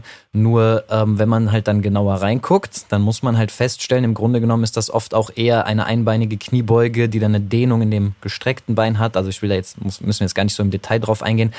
Äh, die wichtige Message ist auf jeden Fall, ja, du hast 100% recht, das Imitieren der Zielbewegung äh, reicht nicht aus. Und ich muss aber auch dazu direkt sagen, dass das respektiert eben auch nicht die Komplexität, sondern das, was ich eben meinte mit den Kraft, den spezifischen Anpassungen an ein Krafttraining, das ist sozusagen die Spitze vom Eisberg, ja. Ähm, aber richtige, richtige Ergänzung, also auf jeden Fall ganz wichtig. Ähm, damit endet das Ganze noch nicht und das heißt nicht, wir machen jetzt nur noch die Zielbewegung, sondern es geht ja darum, wir wissen, dass damit habe ich versucht vorhin in das Thema ja einzusteigen. Wir wissen ja, dass bestimmte weitere Trainingsmethoden also ich persönlich nenne das übrigens nur Schnittmenge, das ist jetzt kein feststehender Begriff, ja, ähm, dass andere Trainingsmethoden einen positiven Übertrag auf die Zielbewegung haben. Wir wissen, ich kann auch sagen, ich, ich weiß genau, wir hatten Leichtathletik-Schwerpunkt hier im Master und ich bin gegen so zwei richtig krasse Frequenzläufer, so kleine Footballer, äh, sorry, Fußballer. Also die waren wirklich so, so richtige Frequenzläufer ähm, gelaufen. Und das war zu der Zeit, wo ich Gewichtheben gemacht habe und den Hamstring schon Bulletproof bekommen habe zum Glück. Und den habe ich auch auf die ersten 30 Meter so viel abgenommen, aber hinten sind wir fast zeitgleich ins Ziel gekommen, ja. Und das war für mich auch so. Ich bin auch nicht der natürlichste, äh, schnellste Läufer, so also Highspeed hinten raus. Ähm, aber das war dann auch so eine, so ein, für mich so ein wirkliches Aha-Erlebnis. Ähm, aber ähm, das wissen wir ja. Wir wissen, es gibt Übertrag. Wir wissen, es gibt Schnittmenge. Es geht nur darum, differenzierter angucken zu können, welche Schnittmenge ist denn, also oder woher kommt diese Schnittmenge überhaupt zustande? Es reicht einfach nicht zu sagen, Gewichtheben ist gut oder ähm, Schießen mit einem Zugwiderstand am Fuß äh, ist das einzig wahre. Und äh, das, das Schöne ist, äh, auch mittlerweile eigentlich alt. Ähm, in den 90er Jahren hat sich der dieser Begründer der, der Plyometrie, den ich vorhin schon mal genannt habe, der Juri Verkoshansky, Russe, ähm, genau diesem Thema auch schon mal ange, äh, gewidmet. So. Und der hat versucht, Kriterien festzulegen, wie man diesen Transfer aus einer Trainingsübung, so nenne ich das mal, also aus irgendeiner Belastung auf eine Zielbewegung irgendwie ähm, bewerten kann. Also welche Kriterien müssen erfüllt sein, damit diese Ziel, äh, diese Trainingsübung, Entschuldigung, äh, einen Übertrag überhaupt gewährleisten kann. Und ich glaube, also so wie ich mich auf den Podcast vorbereitet habe, würde das vollkommen den Rahmen sprengen, wenn ich jetzt irgendwie detailliert auf jedes dieser einzelnen Kriterien eingehe. Ähm, vor allen Dingen, weil ich habe auch die Erfahrung gemacht, wer irgendwie sportwissenschaftlich ein bisschen unterwegs ist und mal so Super Training gelesen hat oder äh, Zaziorski oder so, der wird irgendwie feststellen, dass vor allen Dingen so aus dem Ostblock und die Russen äh, zwar sehr, sehr, sehr krasse Erkenntnisse bereitgestellt haben, aber dass die Formulierung und die Namensgebung für uns ziemlich fremd ist. So. Also sehr schwer irgendwie das umzumünzen oder in unser Denken irgendwie zu, zu überführen. Aber vielleicht ähm, macht es dann Sinn, wenn ich einfach mal kurz auf diese einzelnen Kriterien eingehe, mhm. ähm, weil diesen Mann darf man erstmal respektieren so, der hat praktische Erfahrung, der hat in seiner Zeit äh, Olympiagewinner produziert, der hat die wissenschaftliche ähm, Autorität, nenne ich das jetzt mal, also immer kritisch denken, immer hinterfragen, aber man darf dem erstmal glauben. Man darf erstmal sagen, das ist ein guter Ausgangspunkt, um Trainingsübungen zu bewerten. Ja. Und diese fünf Kriterien, ich nenne die jetzt einfach mal bei dem direkt übersetzten englischen Namen und erkläre sie dann wirklich nur ganz kurz. Das ist als erstes ähm, Amplitude and Direction of Movements. Das haben wir eben schon mal angesprochen. Das ist das ganz äh, Offensichtliche. Das ist letzten Endes die Range of Motion und der Kraftvektor, also oder beziehungsweise wie diese Muskulatur, in welche Richtung die arbeitet oder die Bewegung stattfindet. Heißt umgemünzt äh, auf, eine, auf eine Trainingsübung oder sowas, ich muss gucken, in welchem Winkel arbeitet äh, welche Muskulatur und in welche Richtung wird die Kraft entfaltet. So, das ist so das erste Kriterium, wie ich eine ähm, Übung bewerten kann. Wir können jetzt hingehen und sagen, olympisches Gewichtheben hat irgendwas mit einer explosiven Beinstreckung zu tun, das hat irgendwas mit einer explosiven Hüftstreckung zu tun. Ja, es ist vertikal, hat aber auch eine deutliche horizontale Komponente. Ich finde immer, das wird ein bisschen, ähm, bisschen vernachlässigt. Äh, diese volle Hüftstreckung, die kommt halt aus dem Gluteus. Äh, der ist bei den meisten Gewichthebern auch extremst entwickelt so. Ähm, aber auf jeden Fall können wir da zum Beispiel dann irgendwelche Rückschlüsse, lass es uns jetzt mal einfach machen, auf einen Sprung ziehen. Also wenn ich jetzt einfach nur einen Vertikalsprung habe, dann ist da die, die äh, Amplitude relativ gleich. Ich starte geringer, aber der Moment, in dem die maximale Kraft entfaltet werden muss, ist beim Gewichtheben der gleiche, meistens der gleiche, der auch im Umkehrpunkt bei einem äh, Counter-Movement-Jump zum Beispiel ist. Ähm, das zweite Kriterium ist äh, die sogenannte Accentuated, Accentuated Regions of Force Production.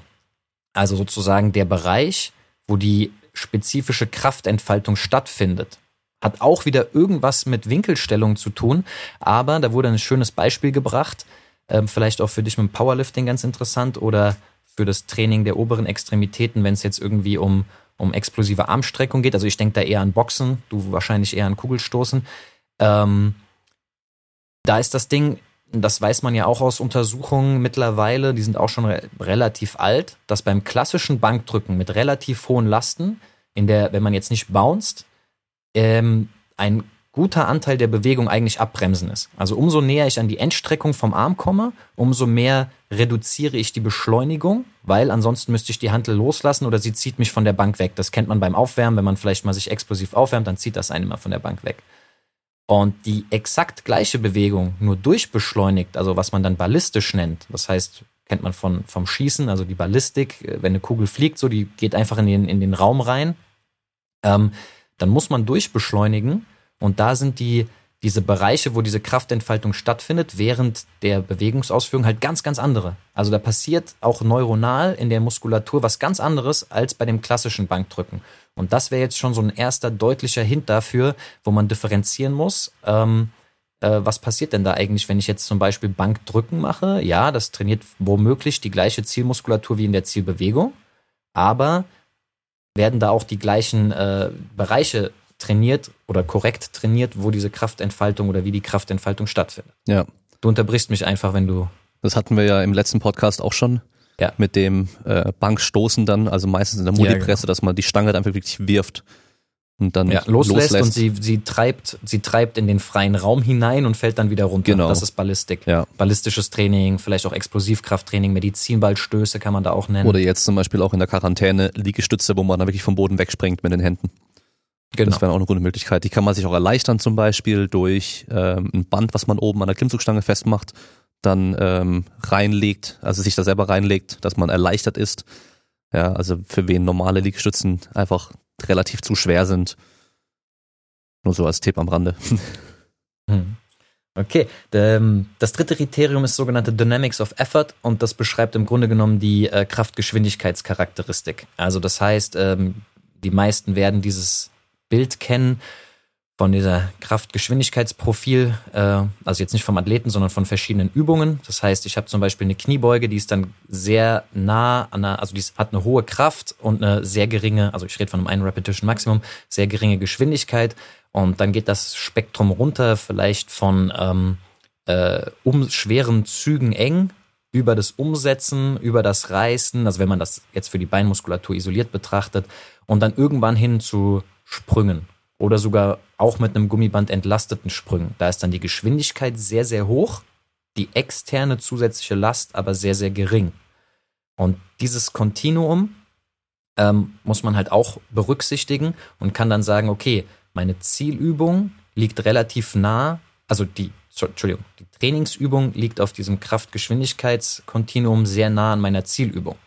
Ja, aber direkt hier nochmal die Anmerkung, ganz wichtig. Da geht es jetzt um die spezifische Ausprägung und nicht vielleicht vorbereitende Trainingsmethoden, wo ich sage, ey, dann wird es vielleicht noch besser. Ja? Es geht wirklich nur darum, den direkten Transfer zu ermöglichen von einer relativ kurzfristigen Trainingsperiode.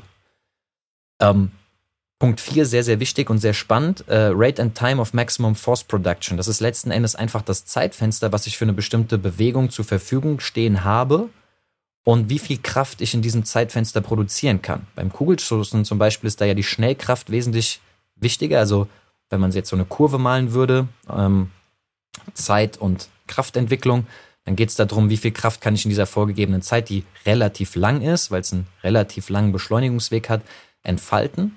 Wenn wir aber jetzt zum Beispiel vom maximalen Sprint reden, dann kann die einzige Kraftentfaltung, Aktio gleich Reaktio, nur im Bereich des äh, Fußaufsatzes, also wenn der, wenn der Körper Kontakt mit dem Boden quasi hat, haben. Und das sind unter 100 Millisekunden.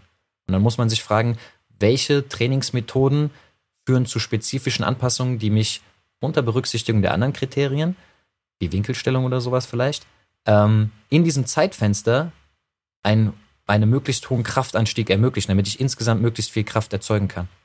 Also das ist eine, ein ganz, ganz, ganz wichtiger zentraler Punkt. Wie viel Zeit steht mir für diese Bewegung? Es könnte zum Beispiel auch vielleicht, ähm, ja, wenn man nicht immer vom Sprint redet, ähm, ein Boxschlag. Das ist immer ein ganz wichtiges Ding, um das zu polarisieren. Wenn wir jetzt nur von einem Jab reden, dann gibt es da keine Ausholbewegung, da gibt es keinen Dehnungsverkürzungszyklus, sondern das ist eine rein konzentrische Armstreckung, also sehr auf der Kraftgeschwindigkeitskurve Richtung Schnelligkeit gezogen.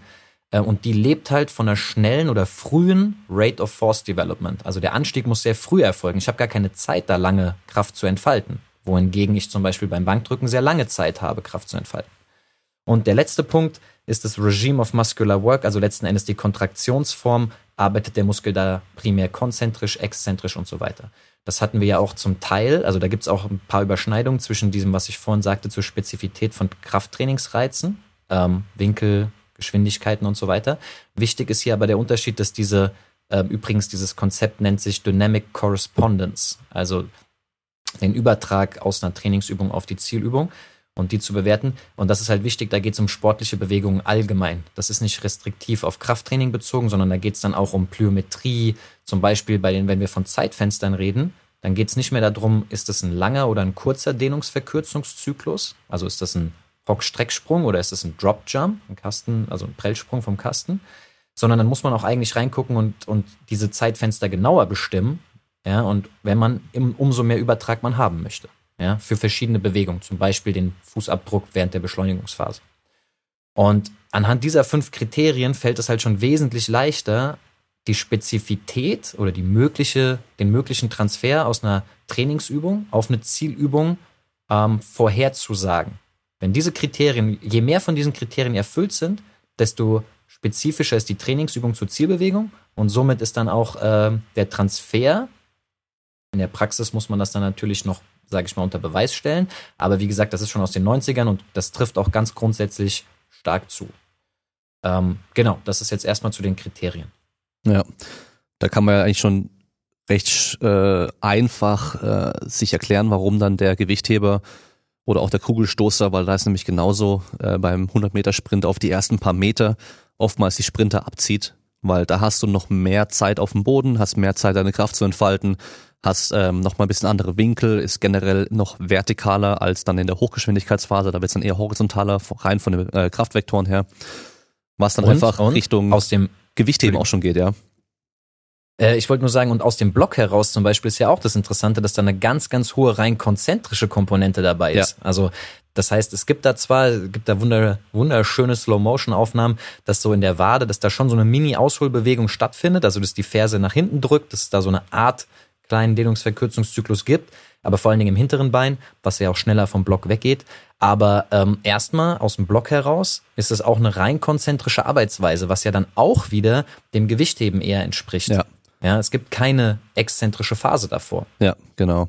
Wenn wir uns Gewichtheben anschauen, wir haben wenig Exzentrik im normalen Training, wenn wir uns jetzt angucken. Also klar, wenn sie jetzt Kniebeugen und so weiter machen, da haben wir eine Exzentrik, aber das Reißen und das Stoßen, ja ähm, umsetzen. Es ist hauptsächlich konzentrisch.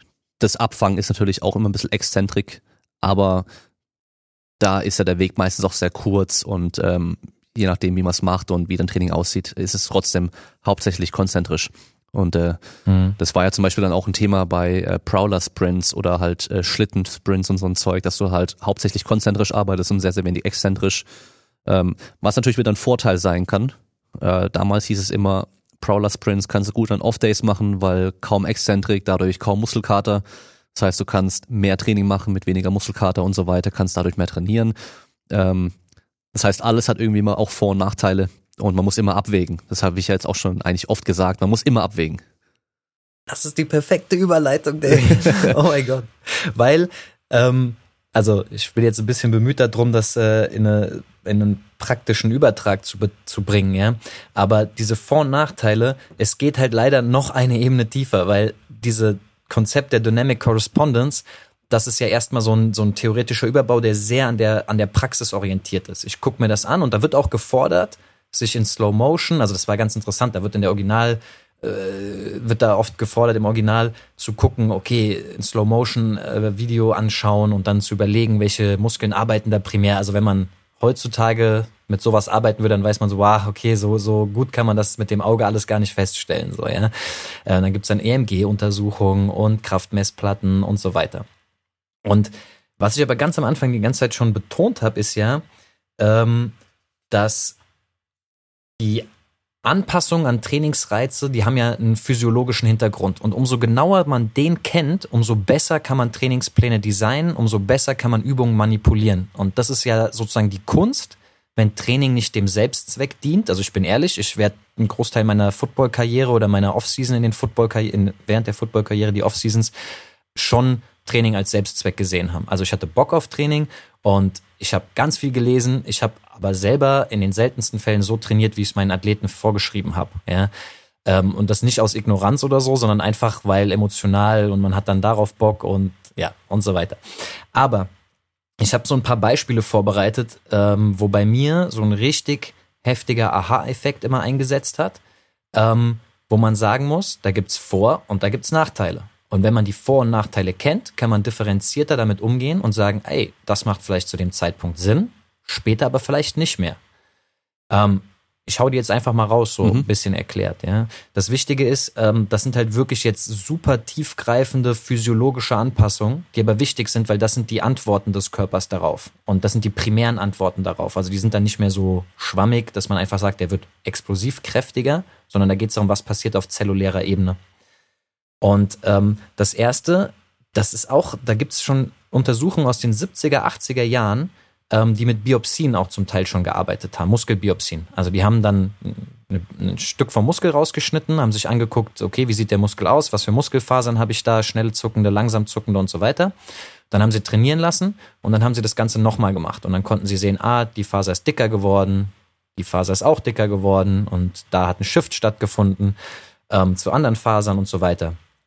Und ähm, was da immer bei mir Fragezeichen aufgerufen hat, ist, dass einfach ganz klar gesagt werden kann, dass bei schwerem Krafttraining das Vorteile hat, auf die ich gleich zu sprechen komme, aber auch zwei große Nachteile äh, mit einhergehen. Oder was heißt Nachteile? Alles relativ zu betrachten. Ich rede jetzt von schnellen, explosiven Kontraktionen. Ja? Und das Problem dort ist zum Beispiel, immer wenn ich ein Krafttraining mache, und ich rede jetzt nicht nur von Bodybuilding, sondern auch wenn ich zum Beispiel ein Maximalkrafttraining mache, habe ich einen Fasershift von den extrem schnellen 2X-Fasern zu immer noch schnellen, aber langsameren 2A-Fasern. Das heißt, das ist eigentlich eine ungünstige Entwicklung für maximal explosive Kraftentfaltung. Und ich habe auch immer einen Trainingseffekt auf Typ 1 Fasern, also die typischerweise so mit Marathon oder Straßenrad, Rennfahren und so assoziiert werden, also den sehr ausdauernden Fasern. Und das hat einfach den Hintergrund, dass das neurologische, also die neurologische Ansteuerung und die Zeitfenster, in dem ich Kraft entfalten kann, so lang ist bei jetzt einem Dreier Repetition Maximum Kniebeuge, dass diese Fasern immer einen dominanten Reiz mitbekommen. Die können sich einschalten in das Kraftentfaltungsprogramm. Ja? Und diese zwei äh, Entwicklungen, die man auch deutlich sehen kann und die auch einen relativ großen Einfluss haben, also irgendwo im Bereich dann von 20 Prozent an Dickenzunahme haben oder sowas, sind eigentlich als negativ zu bewerten für schnelle Kontraktionen. Das Interessante ist aber, dass ein ballistisches Training, man muss jetzt denken, so Medizinball oder, oder Sprungkniebeugen oder sowas, Medizinballstöße, Würfe äh, oder Gewichtheben auch, dass die einen viel, viel geringeren Shift von 2x zu 2a haben. Also das nennt man auch Erhalt von 2x-Fasern. Ähm, und keine Zunahme von Typ 1-Fasern haben. Also das heißt hier auch wieder Set Principle, das, was ich mache, so passt sich der Körper auch an, bewege ich mich schnell, explosiv und so weiter, ähm, passiert was anderes. In der Muskulatur auf zellulärer Ebene. Vielleicht ein wichtiger, ganz interessanter oder als Sport Science Nerd interessante Sache, wenn man Leute bettlägerig, äh, bettlägerige Patienten hat oder die haben sich Achillessehne gerissen oder sowas und haben dann eine Schiene an und der Muskel ist immobilisiert oder das Gelenk, dann haben die einen relativ hohen Anteil an Typ 2X-Fasern, den ganz, ganz schnellen, was ja erstmal widersprüchlich ist, weil sie sich ja gar nicht bewegen. Aber das scheint einfach so ein natürliche, natürlicher Prozess zu sein, dass dann der Körper dahin shiftet. Und es geht wohl darum, dass eben kein ausdauernder Reiz auf die Muskulatur einwirkt und deswegen kein, weniger Shift zu 2a stattfindet. Jetzt ist natürlich die Konsequenz nicht, wir ziehen uns Schienen an und springen dann höher, weil dann ganz viel anderes auf der Strecke bleibt. Aber das nur noch mal so als Ergänzung zu diesem 2x-Erhalt, also diese ganz, ganz schnellen, explosiven Fasern. Ähm, da geht es eigentlich darum, die will ich, wenn das Ziel Schnelligkeit oder Explosivität ist, möglichst gut erhalten. Hm. Und da wäre es dann in der Praxis die Kunst, ähm, die Trainingsreize so zu sequenzieren, also hintereinander zu schalten, dass ich das Positive, was ich jetzt noch als letztes ganz kurz benenne, aus dem schweren Krafttraining mitnehme. Das ist zum Beispiel eine verbesserte Rekrutierung motorischer Einheiten. Das heißt, ganz klassisch, wenn ich schwer trainiere, kann mein Körper mehr äh, Muskelfasern aktivieren. So, und diesen Effekt kann ich mir zunutze machen. Der ist belegt, der ist nachweisbar und so weiter. Ähm, außerdem brauche ich auch Krafttraining, um gegebenenfalls eine gewünschte Hypertrophie zu erzeugen, die über das Ausmaß von einem vielleicht Sprungkrafttraining, was ja auch minimale oder besondere Hypertrophie erzeugt, hinausgeht. Ja? Ähm, zum Beispiel ist da ein, ein schönes Beispiel, wenn ich an äh, über eine volle Range of Motion trainiere. Hier wäre das Beispiel Tiefkniebeuge, also wirklich tief, Gewichtheberkniebeuge zum Beispiel, also muss es nicht sein, aber kann es sein. Dann findet tendenziell auch eher eine interserielle, also Entschuldigung, eine serielle Hypertrophie statt. Das heißt, die Faser wird in Anführungsstrichen länger, es werden mehr Sarkomere hintereinander geschaltet. Ist jetzt alles zu kompliziert vielleicht für den Podcast, aber es führt dazu, dass der, die Muskelfaser an sich schneller verkürzen kann, weil mehr Einheiten an der Verkürzung beteiligt sind. Das ist natürlich für Schnelligkeit wieder super gewünscht. Es gibt noch andere Methoden, die das auch erzeugen, aber das zu den Vorteilen. Ja. Und das zu kombinieren ist die Kunst. Da muss man ja wieder dann aufpassen. Das haben wir am Anfang auch schon mal gesagt, dass wir ja generell nicht mehr oder gar nicht nur eine Sache machen, sondern halt eben alles irgendwo trainieren. Nur wann man was macht, ist eben dann der, die Kunst dahinter. Äh, wer jetzt einen Sprinter trainiert und den nur schwere Kniebeugen machen lässt die ganze Zeit und nichts anderes, auch kein Sprinttraining machen lässt, der hat natürlich verloren. Ähm, ich höre mich die ganze Zeit jetzt auch. Hast du deinen Lautsprecher an? Also ich habe mein, ähm, nee, ich habe nichts gemacht. Ich habe dich aber eben etwas leiser gehört. Okay. Das ist ganz komisch. Also jetzt höre ich mich wieder Kann ich leiser. irgendwas machen? Komisch, egal. Ich glaube, ein Punkt, den man da auch noch äh, bedenken muss, ähm, der dann trotzdem auch wieder positiv ist, auch wenn an sich der Shift da ist, dass wir dann potenziell mehr langsamere Fasern insgesamt haben, ist, dass ja diese 2a-Fasern zwar insgesamt etwas langsamer kontrahieren als die 2x-Fasern, aber wenn sie ja deutlich stärker werden und dadurch, dass ja dann diese externe Last, die wir meistens beschleunigen wollen, sei es jetzt die Kugel oder sei es unser Körpergewicht, das bleibt ja relativ konstant in der Regel, dann prozentual einen kleineren Teil davon ausmachen, dann ist ja trotzdem dann die Kontraktion nicht unbedingt langsamer dadurch, weißt du, ich meine? Weil er dein Kraftpotenzial insgesamt höher ist, damit er da die Kraftanstiegskurve ja auch steiler und dadurch muss es dann theoretisch erstmal nicht unbedingt auch schlechter werden, auch wenn an sich der Shift von der Theorie her schlechter ist, weißt du, wie ich meine? Verstehe ich. Die Frage, die mir dann direkt aufpoppt, wäre dann so, aber ist es dann auch optimal? Also ist es dann die optimale Verbesserung? Also ich rede jetzt wirklich nur von einer individuellen Betreuung, Ausprägungsphase, also da, wo ich eine Spezifik haben will und von diesen, was weiß ich, drei bis fünf Prozent. Ja, okay. Also Genau. so, ja, das muss, deswegen habe ich auch extra darauf hingewiesen, die Kombination der ganzen Trainingsmethoden, die alle ihre Vorteile haben, aber genauer reingeguckt, was sind genau die Vorteile, was sind die Nachteile. Ich glaube, da ergibt, da eröffnet sich einfach eine Welt, in der man viel, viel, viel, ich musste vorhin daran denken, als du gesagt hast, ein Werkzeugkasten, ja, man kann mit einem äh, Schraubendreher äh, eine Schraube reindrehen und mit dem Hammer ähm, einen Nagel reinkloppen. Dann geht's jetzt sozusagen darum, ob man Kreuzschlitz oder äh, Imbus oder wie auch immer benutzt. Ja? Also das ist das viel detailliertere, aber dadurch wieder auch zwar komplexer, aber man kann auch wieder mehr, mehr äh, Einfluss nehmen. Ja. Würdest du denn generell sagen, dass äh, normales Krafttraining, schweres Krafttraining oder sagen wir mal sogar Maximalkrafttraining sozusagen ein Schweizer Taschenmesser ist? Weil man damit sehr viel in allen Bereichen irgendwie machen kann. Ähm, ja gut, für was ist Schweizer Taschenmesser optimal? Also klar, Ja, Maximalkraftverbesserungen wäre nämlich das Optimum natürlich, da geht's, dafür ist es am besten. Aber dass die ganzen anderen Sachen auch okay gehen, also wir haben eine kleine Säge mit dabei, damit kannst du kleine Äste absägen, aber halt eben den Baum komplett absägen, das schaffst du dann nicht mehr. Dafür wäre dann zum Beispiel ein plyometrisches Training oder so besser, keine Ahnung. Ähm, aber dass so Maximalkraft an sich, das Training, schon so das Schweizer Taschenmesser ist. Weil wir irgendwo fast überall positive Ja, Anpassungen haben, ähm, aber halt zum gewissen Grad nur.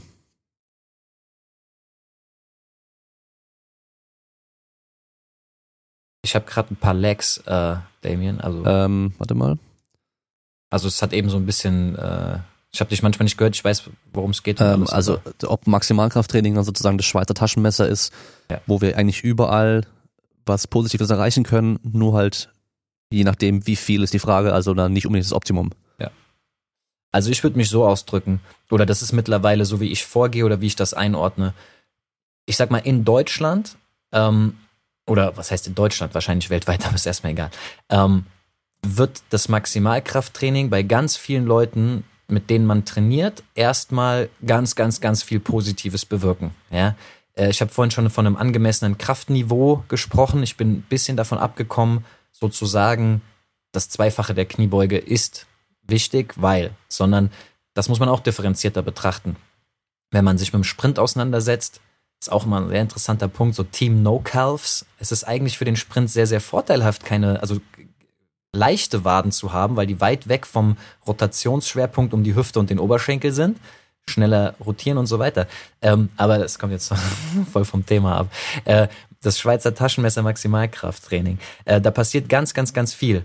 Vieles, was mit Schnelligkeit und Maximalkrafttraining zu tun hat, kommt aber aus dem neurologischen Aspekt, also diese maximale Ansteuerung, diese Rekrutierung. Ja, und da auch wichtig, Rekrutierung ist das äh, zentrale Element, weil normalerweise wird immer gesagt, IK-Training, also intramuskuläre Koordination, Maximalkrafttraining, ist Rekrutierung, Frequenzierung und Synchronisation von motorischen Einheiten. Ähm, heutzutage weiß man aber, dass Synchronisation so gut wie gar nicht stattfindet, also eine gesteigerte Synchronisation. Und Frequenzierung ist viel, viel, viel besser durch explosive Kontraktionen zu entwickeln. Also das sogenannte auf Englisch Rate Coding, also mit welcher Frequenz ähm, Nervenimpulse an der motorischen Einheit ankommen. Aber zu einem gewissen Bereich wird es bei einer gewissen Population, sage ich mal, äh, auf jeden Fall das Schweizer Taschenmesser sein, definitiv. Aber, und ich, das sehe ich jetzt, sage ich mal, heute eher so als mein, mein Pol in diesem Gespräch, wenn man das immer so bezeichnet und wenn man immer davon ausgeht, dann versperrt das einem den Blick auf die, auf mehr Details, auf vielleicht auch irgendwelche Nachteile, weil, und das kann ich so ganz, ganz befreit sagen, das ist ein Moment, in dem ich mein Ego überkommen musste. Ich bin auf jeden Fall Schmidt-Bleicher Fanboy Number One, so, ja. Und er hat diese Sachen rausgefunden, international, IK-Training, Rekrutierung, Frequenzierung, Synchronisation.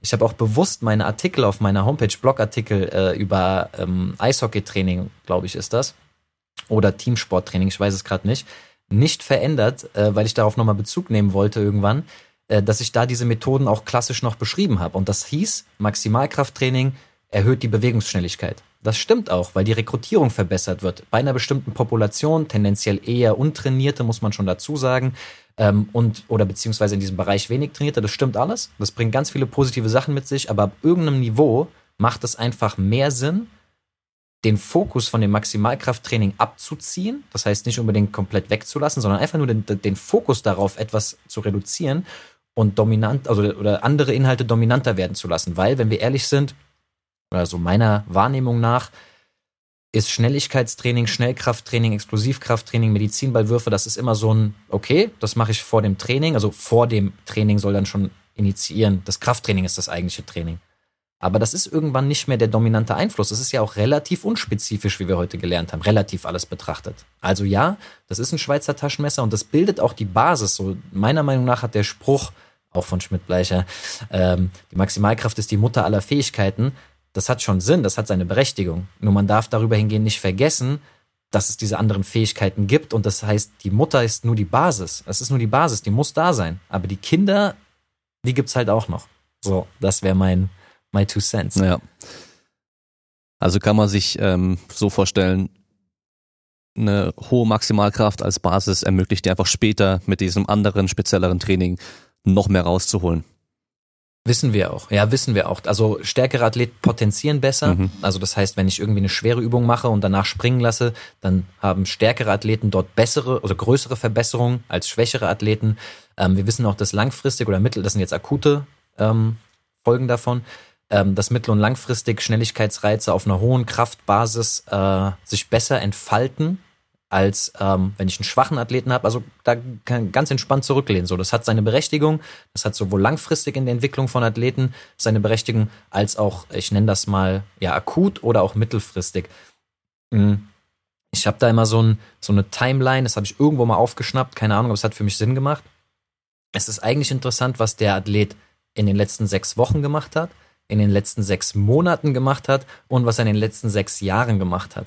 Und ich krieg das Kotzen, wenn ich dann irgendwie dauernd sehe, ja, ich habe diesen, den und den Athleten trainiert und der hat jetzt die und die Medaille gewonnen oder das wird zumindest suggeriert und dann, was weiß ich, was dann dahinter steckt. Es geht um Aufmerksamkeit. Aber mich interessiert nicht, was dieser Athlet in den letzten sechs Wochen gemacht hat. Das hat seine Berechtigung, da kommt was raus. Aber der wird kein Deutschlandniveau oder Weltniveau erreicht haben, weil er jetzt sechs Wochen mit einem Trainer trainiert hat, sondern es kommt darauf an, was hat er sein Leben lang gemacht, was für Anpassungen kommen da zustande.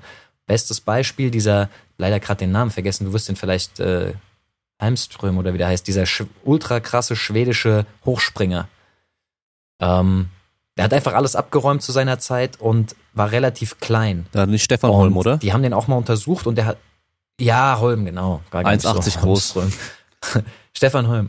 Genau, und das ist halt für einen Hochspringer nichts. Der ist ein Winzling und hat die brutalst steife Achillessehne. Und dann gibt's diese Videos von ihm, wie der so Sprünge über, ich glaube, diesen 1,80 Meter, 1,60, keine Ahnung, 1,60 Hürden. Hürden macht oder 1,60 Meter hohe ein paar ja, hintereinander ganz Hürden locker drüber. Und da richtig locker, genau, ganz locker rhythmisch drüber geht. Und das ist das beste Beispiel, ähm, und das weiß ich aus meiner, sage ich mal, ganzen Recherche zu Sehnentraining und so weiter. Sehnengewebe braucht so elendlich lange, um sich anzupassen oder zu reagieren oder wieder zu rehabilitieren.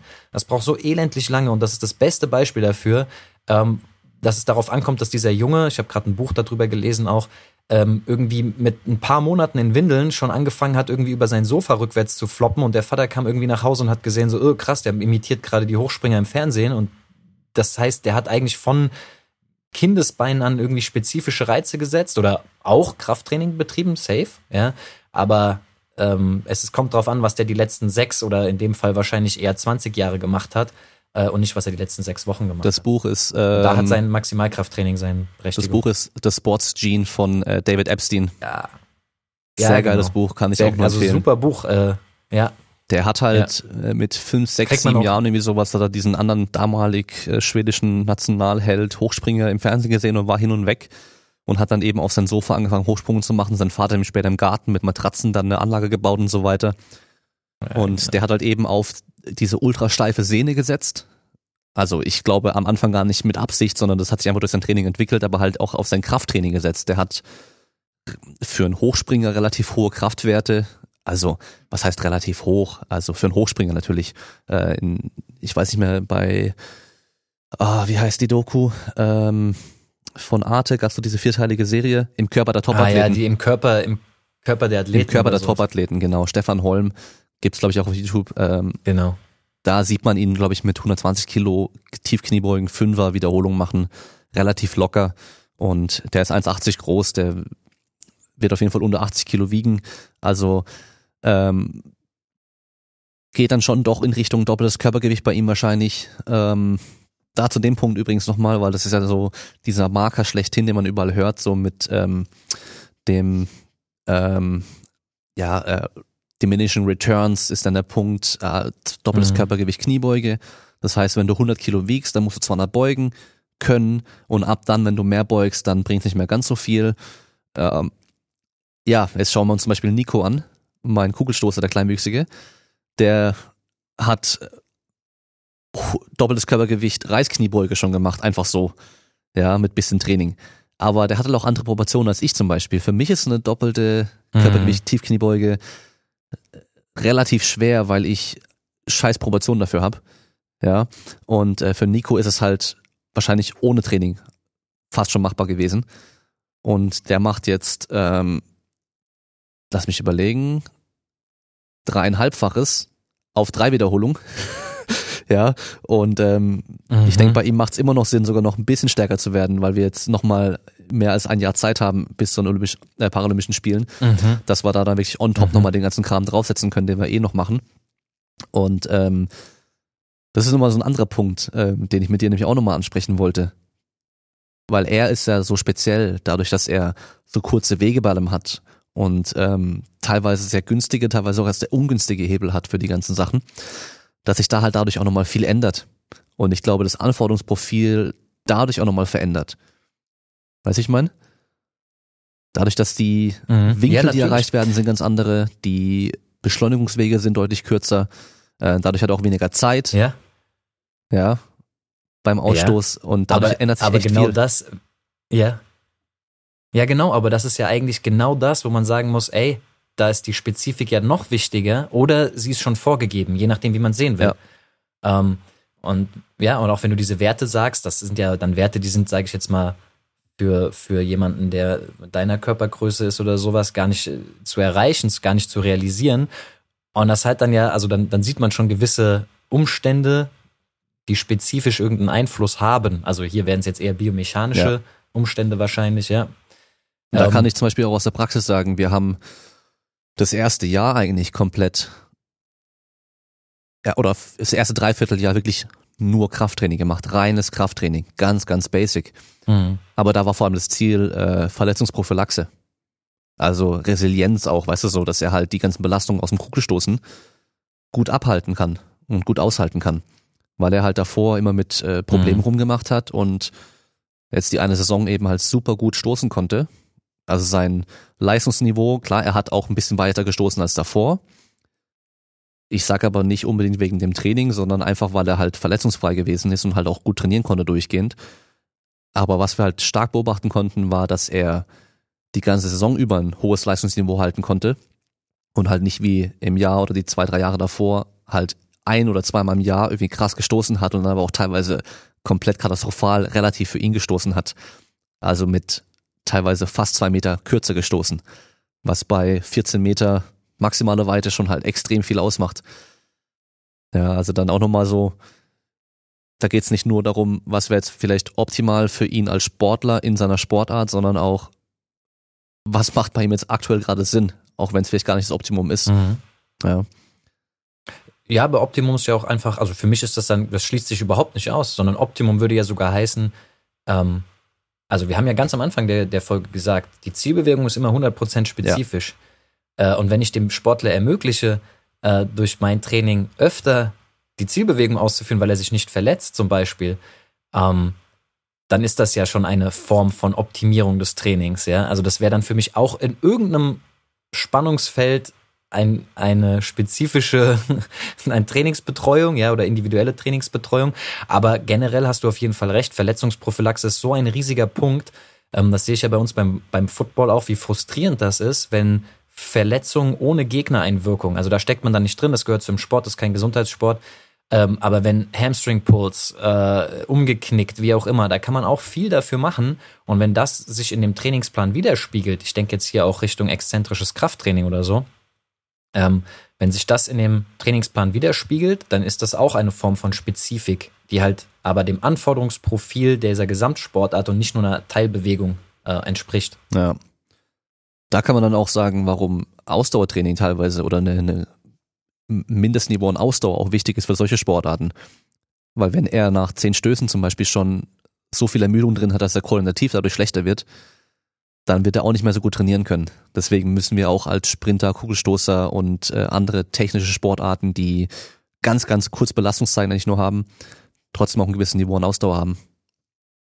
Genau. Das ist vielleicht auch eine gute, gute Bottomline jetzt. Ähm, ich hoffe, also wirklich, ich hoffe, dass ich das auch irgendwie so gut rüberbringen konnte, dass es einfach elementar ist, sich mit diesen ganzen Aspekten von Anpassung und Training auseinanderzusetzen, weil es ist nicht mehr so trivial. Ja, wir machen das, weil die sind so oder so. Äh, und das kann halt super tief gehen. Ich habe jetzt kurz mal nur das exzentrische Krafttraining angesprochen oder mit dem Bankdrücken und Bankstoßen. Ja, ähm, das finde ich auch zum Beispiel immer noch super interessant. Ähm, da gibt es ein Phänomen in dem Ansteuerungsmuster der Muskulatur, das nennt sich Triphasic. Also das ist nicht das Trainingsprogramm Triphasic, was so populär ist, sondern das heißt, dass der Agonist, also der, der primär arbeitende Muskel aktiviert wird, dann der Antagonist, der Gegenspieler und dann aber wieder der Agonist. Und der Hintergrund davon ist einfach, dass erst Kraft erzeugt wird, dann muss abgebremst werden im Gelenk, damit das nicht durchrauscht und dann wird nochmal feinjustiert.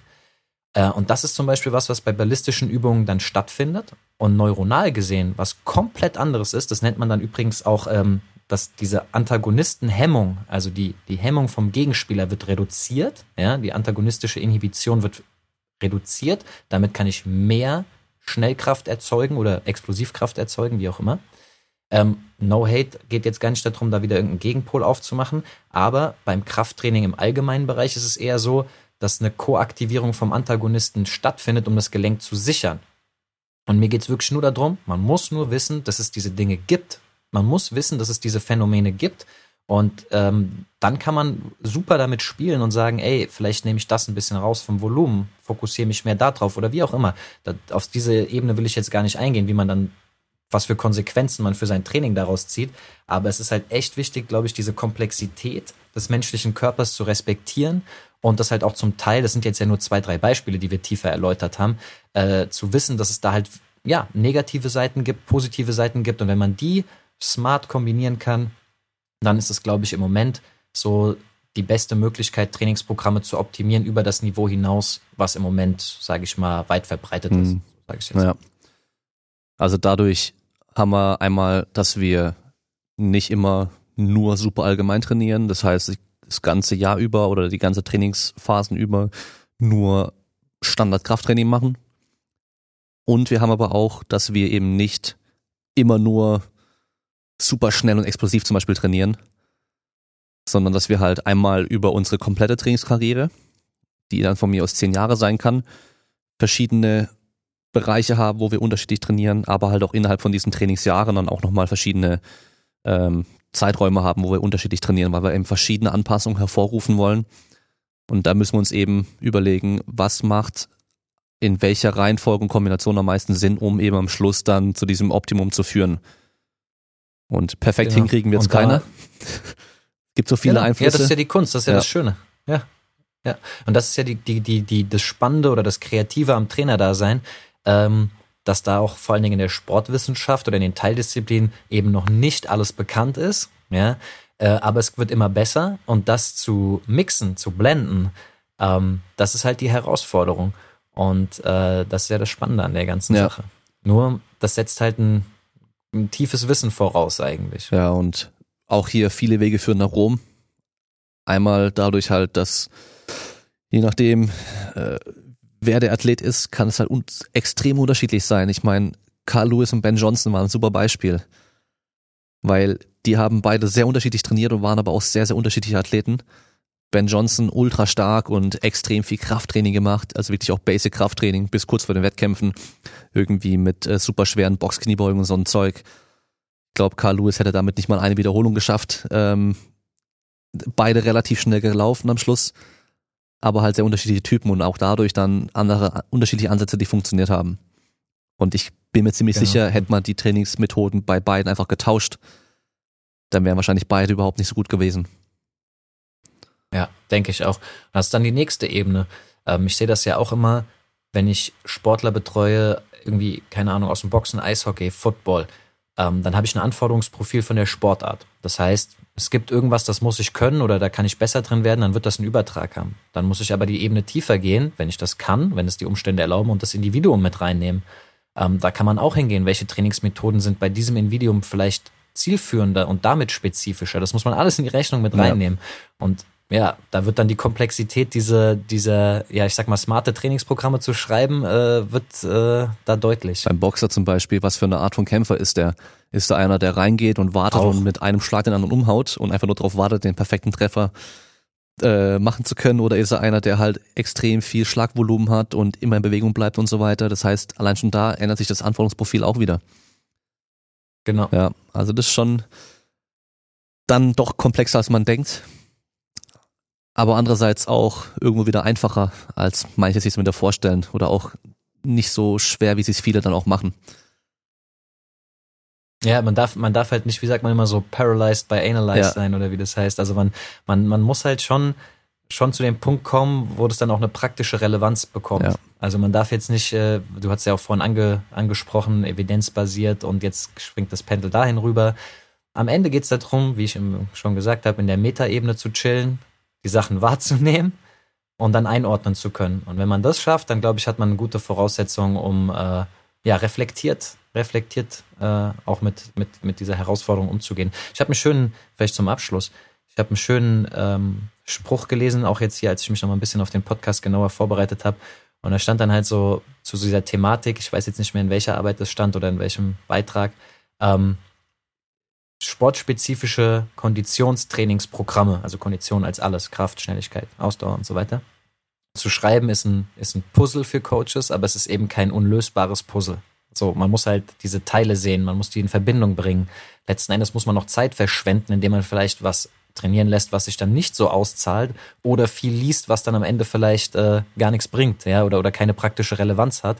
Aber am Ende wird das alles dazu beitragen, dass man irgendwie ein erfahrener Trainer wird und ein ja, wissenderer, ein weiserer Trainer wird. Ja. Ja, und ich glaube, wenn der Athlet und die sportliche Leistung des Puzzle am Schluss dann ist, dann kann man auch ohne das Puzzle mhm. komplett fertig zu machen, das Bild schon erkennen.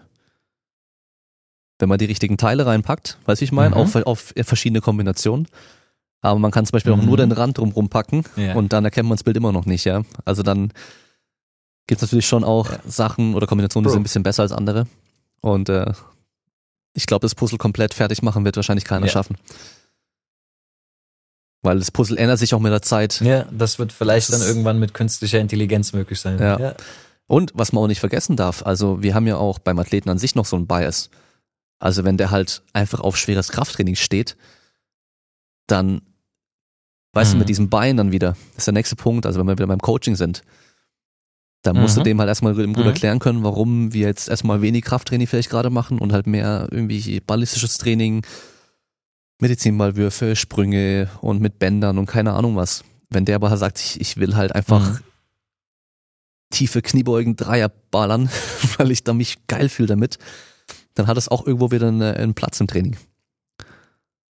Ja, auf jeden Fall. Ich nehme interessanterweise das Phänomen ein bisschen wahr, dass bei den schweren Jungs im Football, die stehen halt mega äh, auf die ganzen schweren Übungen und fucken sich ab, wenn ich die Kniebeugen dann irgendwann rausnehme äh, aus dem Programm in der, in der späteren Phase oder nur noch eingestreut durchführen lasse. Ähm, wohingegen bei den ganzen Skillspielern, also die eher schnell unterwegs sein müssen, äh, die irgendwann angeödet sind von reinem allgemeinem Krafttraining, äh, sondern die eher feiern, wenn man, äh, ich sag jetzt mal, komplexere, schnellere Sachen macht. Also da ist der Bias dann auch genau da, ja. Ähm, und mit dem Buy-in äh, muss man da auch schon ein bisschen kreativ sein, wenn man sagen will, okay, ich muss hier ein bisschen, äh, ja, dahin biegen, dass ich die richtigen äh, Adaptionen provozieren kann, die ich haben möchte, aber mit ihrem Buy-in halt, dass sie sie halt auch maximal ballern und nicht nur durch die Bewegung durchgehen ja. oder so. Aber hey, was man gut kann, macht man auch gerne. Und das ist, glaube ich, die einfachste Erklärung für das ganze Phänomen. Ja, Research betreiben und Trainingspläne schreiben. Ja. ja gut, ich, ähm, ich glaube, wir haben das Thema jetzt mal ganz gut so angeschnitten. Ähm, ja, wie am Anfang schon gesagt, also irgendwie so klipp und klar was zu sagen, okay, das ist gut, das ist schlecht, geht einfach nicht. Weil wie immer, es kommt dann einfach drauf an, wann, mit wem, wo, wie, warum. Ähm, aber einfach halt die Denkanstöße zu geben. Schaut doch mal genau nach, was erreichen die Methoden, die ihr da macht, was wollt ihr erreichen und welche Methoden machen da am meisten Sinn und auch offen bleiben für die ganzen Sachen. Genau. Ich würde vielleicht noch ergänzen, es macht immer Sinn, die Zielbewegungen sich genau anzugucken, zu analysieren. Also nicht, wie ich vorhin gesagt habe, dass das jetzt die Basis sein soll. Und da dann vielleicht Gemeinsamkeiten auch ableiten. Ja. Auf Basis vielleicht von dem, was ich äh, heute gesagt ja. habe. Ja. Genau. So, dann haben wir noch einen Punkt, den wir ansprechen wollten. Und zwar, wir hatten ja schon mal eine Podcast-Folge gemacht zu dem ganzen Sehnentraining und vor allem auch exzentrischem Training für Sehnengesundheit und so weiter. Und da hast du dir jetzt ein Programm zusammengestellt mal und das äh, kommt heute noch, oder? Ja, genau. Also im Grunde genommen ist das ja irgendwie auch ein bisschen äh, Werbung in eigener Sache gerade, aber es geht hier nicht um äh, äh, den, den Verkauf von einem Programm, sondern das Ding ist einfach folgendes. Ich habe jetzt über 20 Leute mit Patellaspitzensyndrom behandelt und die zwei Sachen, ähm, die einer erfolgreichen Reha immer am krassesten im Weg stehen, ist erstens nicht genug Zeit beziehungsweise Geduld und die immer wieder irgendwie kommende Überlastung dieses Gewebes, das immer wieder zu einer Reaktion führt normalerweise, weil ich jetzt irgendwie Bock habe und dann doch Football spielen will oder doch Basketball spielen will und wieder zurück in den Sport gehe und dann war die Sehne vielleicht vorher ein bisschen besser, Schmerzen waren reduziert und dann kommt es direkt wieder. Ja? Also die Betroffenen wissen genau, wovon ich rede. Und ähm, ich habe dann halt mit dem ganzen Research, den ich betrieben habe, mit der ganzen Erfahrung von den ganzen äh, Leuten, die ich betreut habe, hat, hat sich halt immer mehr mein äh, Behandlungsprotokoll, sage ich mal, herauskristallisiert. Und das Ding ist jetzt einfach, während dieser Homestay-Sache während dieser Corona-Zeit im Moment, ja, sind genau diese zwei Faktoren eigentlich gegeben. Das heißt, wir haben alle genug Zeit und diese verführerischen Überlastungsreize, den Sport selbst auszuführen, sind relativ gering. Und deswegen habe ich mir halt einfach gesagt, ey, fuck it, ich ähm, stelle jetzt dieses Programm, also zumindest zwei Phasen, die man zu Hause machen kann. Ich habe so fünf Phasen, sage ich mal grob. Ähm, und die zwei Phasen, die man zu Hause auf jeden Fall durchlaufen kann und jetzt die Zeit halt optimal nutzen kann, die habe ich jetzt einfach zusammengeschrieben und in so eine Homestay-Version, sage ich mal, gepackt. Und den haue ich heute Abend halt einfach kostenlos raus. Gibt da auch gar keinen äh, Haken an der Sache. Ich kenne mich mit sowas ähnlich aus. E-Mail abfischen oder was weiß ich was. Ähm, genau, aber das äh, für Betroffene ist jetzt einfach die optimale Zeit, sich dem zu widmen. Und dann, wenn hoffentlich die Fitnessstudios wieder aufmachen, kann man dann dahingehend weitere Reize setzen, die zu Hause vielleicht so nicht mehr möglich sind, exzentrisches Krafttraining und so weiter, ähm, oder schwer möglich sind. Und das ist der, der Hintergrund dahinter. Mhm. Und wie hast du eine Empfehlung, wie man das jetzt integrieren kann in sein bestehendes Home-Training, was die meisten jetzt doch auch machen, die dann vielleicht dreimal die Woche ein Ganzkörpertraining oder zwei, dreimal die Woche halt ein Beintraining machen? Ja, äh, kann man so pauschal halt wirklich nicht sagen, weil es kommt halt krass drauf an, wie reaktiv diese Sehne ist. Also wenn ich jemanden habe, ich habe so zwei, drei Härtefälle auch gehabt, die eigentlich auf alles empfindlich reagieren. Ist egal, was die machen, die konnten schon eine Treppe runtergehen oder ein bisschen schneller runtergehen und haben schon Probleme am nächsten Tag gehabt. Ja. Ähm, also das Programm ist wirklich darauf ausgelegt, erstmal eine Phase zu durchlaufen, in denen diese Schmerzen komplett weg sein sollten und dann wirklich kontrolliert, also mit adäquater Belastung, ähm, diese Belastungskapazität der Sehne wieder aufzubauen. Das heißt, hier ist irgendwas Dynamisches vollkommen fehl am Platz. Also irgendwelche Burpees, äh, Air Squats, keine Ahnung, die sind irgendwann hinten angestellt. Und das Programm ist halt wirklich, also, oder diese Version ist wirklich für die Leute, die ein, zwei Jahre sich mit dem Problem rumschlagen. Es gibt da wirklich viele wissenschaftliche Erkenntnisse, die aber zum Teil noch nicht endgültig sind. Ähm, aber da kann man viel machen. Das hat die Praxis auch gezeigt und das ist jetzt der optimale Zeitpunkt. Deswegen schwer zu sagen, weil das sind keine Trainingsreize, die jetzt im großen Maß irgendwelche Reaktivkräfte erhalten oder, oder Muskulatur in dem Sinne aufbauen. Also für manche Betroffenen ja. Aber ähm, natürlich kann man das, weil es schon nicht unanstrengend ist, äh, als, als Beinteil seines Ganzkörpertrainings einbauen. Ähm, ja, prinzipiell ist es am Anfang jeden Tag sogar und später äh, jeden zweiten Tag so ein Krafttraining dazu. Also kann man gut integrieren, aber vielleicht hier schon mal der Hinweis, ähm, nicht, also Dynamik ist auf jeden Fall ein Faktor, den man erstmal vermeiden muss. Also schnelle Bewegung. Okay. Und äh, wäre das Protokoll was für Leute, die vielleicht, also ich denke gerade an die ganzen Powerlifter, weißt du, die oder Gewichtheber, die dann halt hier und da mal in manchen Phasen irgendwie dann ziehen unter der Kniescheibe haben und so als Prophylakt, Prophylaxe? Dass die das jetzt einfach machen zu ihrem normalen Training? Ähm, das, die Version wahrscheinlich nicht. Also da, da ist es für viel empfindlichere Sehnen, sage ich mal, ausgelegt. Ähm, es gibt aber in der Tat, äh, da würde ich aber den anderen Podcast sogar empfehlen, es gibt Trainingsmethoden, wie man prophylaktisch relativ einfach mit sehr, sehr hohen Kräften, die da wirken, also isometrischem Training, ähm, da vorbeugen kann ähm, beziehungsweise bei leichten Varianten auch direkt intervenieren kann. Nur das wäre bei mir halt Phase 5. Okay. Und das ist halt zu Hause schon, also es ist auf jeden Fall zu Hause sogar durchführbar theoretisch, aber jetzt, da geht es um was anderes. Also da geht es wirklich darum, die Zeit jetzt zu nutzen, keine hohen Reize ähm, sich auszusetzen, sondern halt adäquate Reize auszusetzen. Ja, okay. Äh, also das heißt, Phase 1 und 2 gibt es dann heute kostenlos bei dir auf der Webseite zum Downloaden? Und genau, und drei bis fünf gibt es dann irgendwann mal, oder? Ja, genau, das muss ich, müsste ich halt noch digitalisieren. Also dieses Protokoll ist halt eigentlich so in so einer Direktbetreuung ja. entstanden und habe ich auch nur, nur durchgeführt.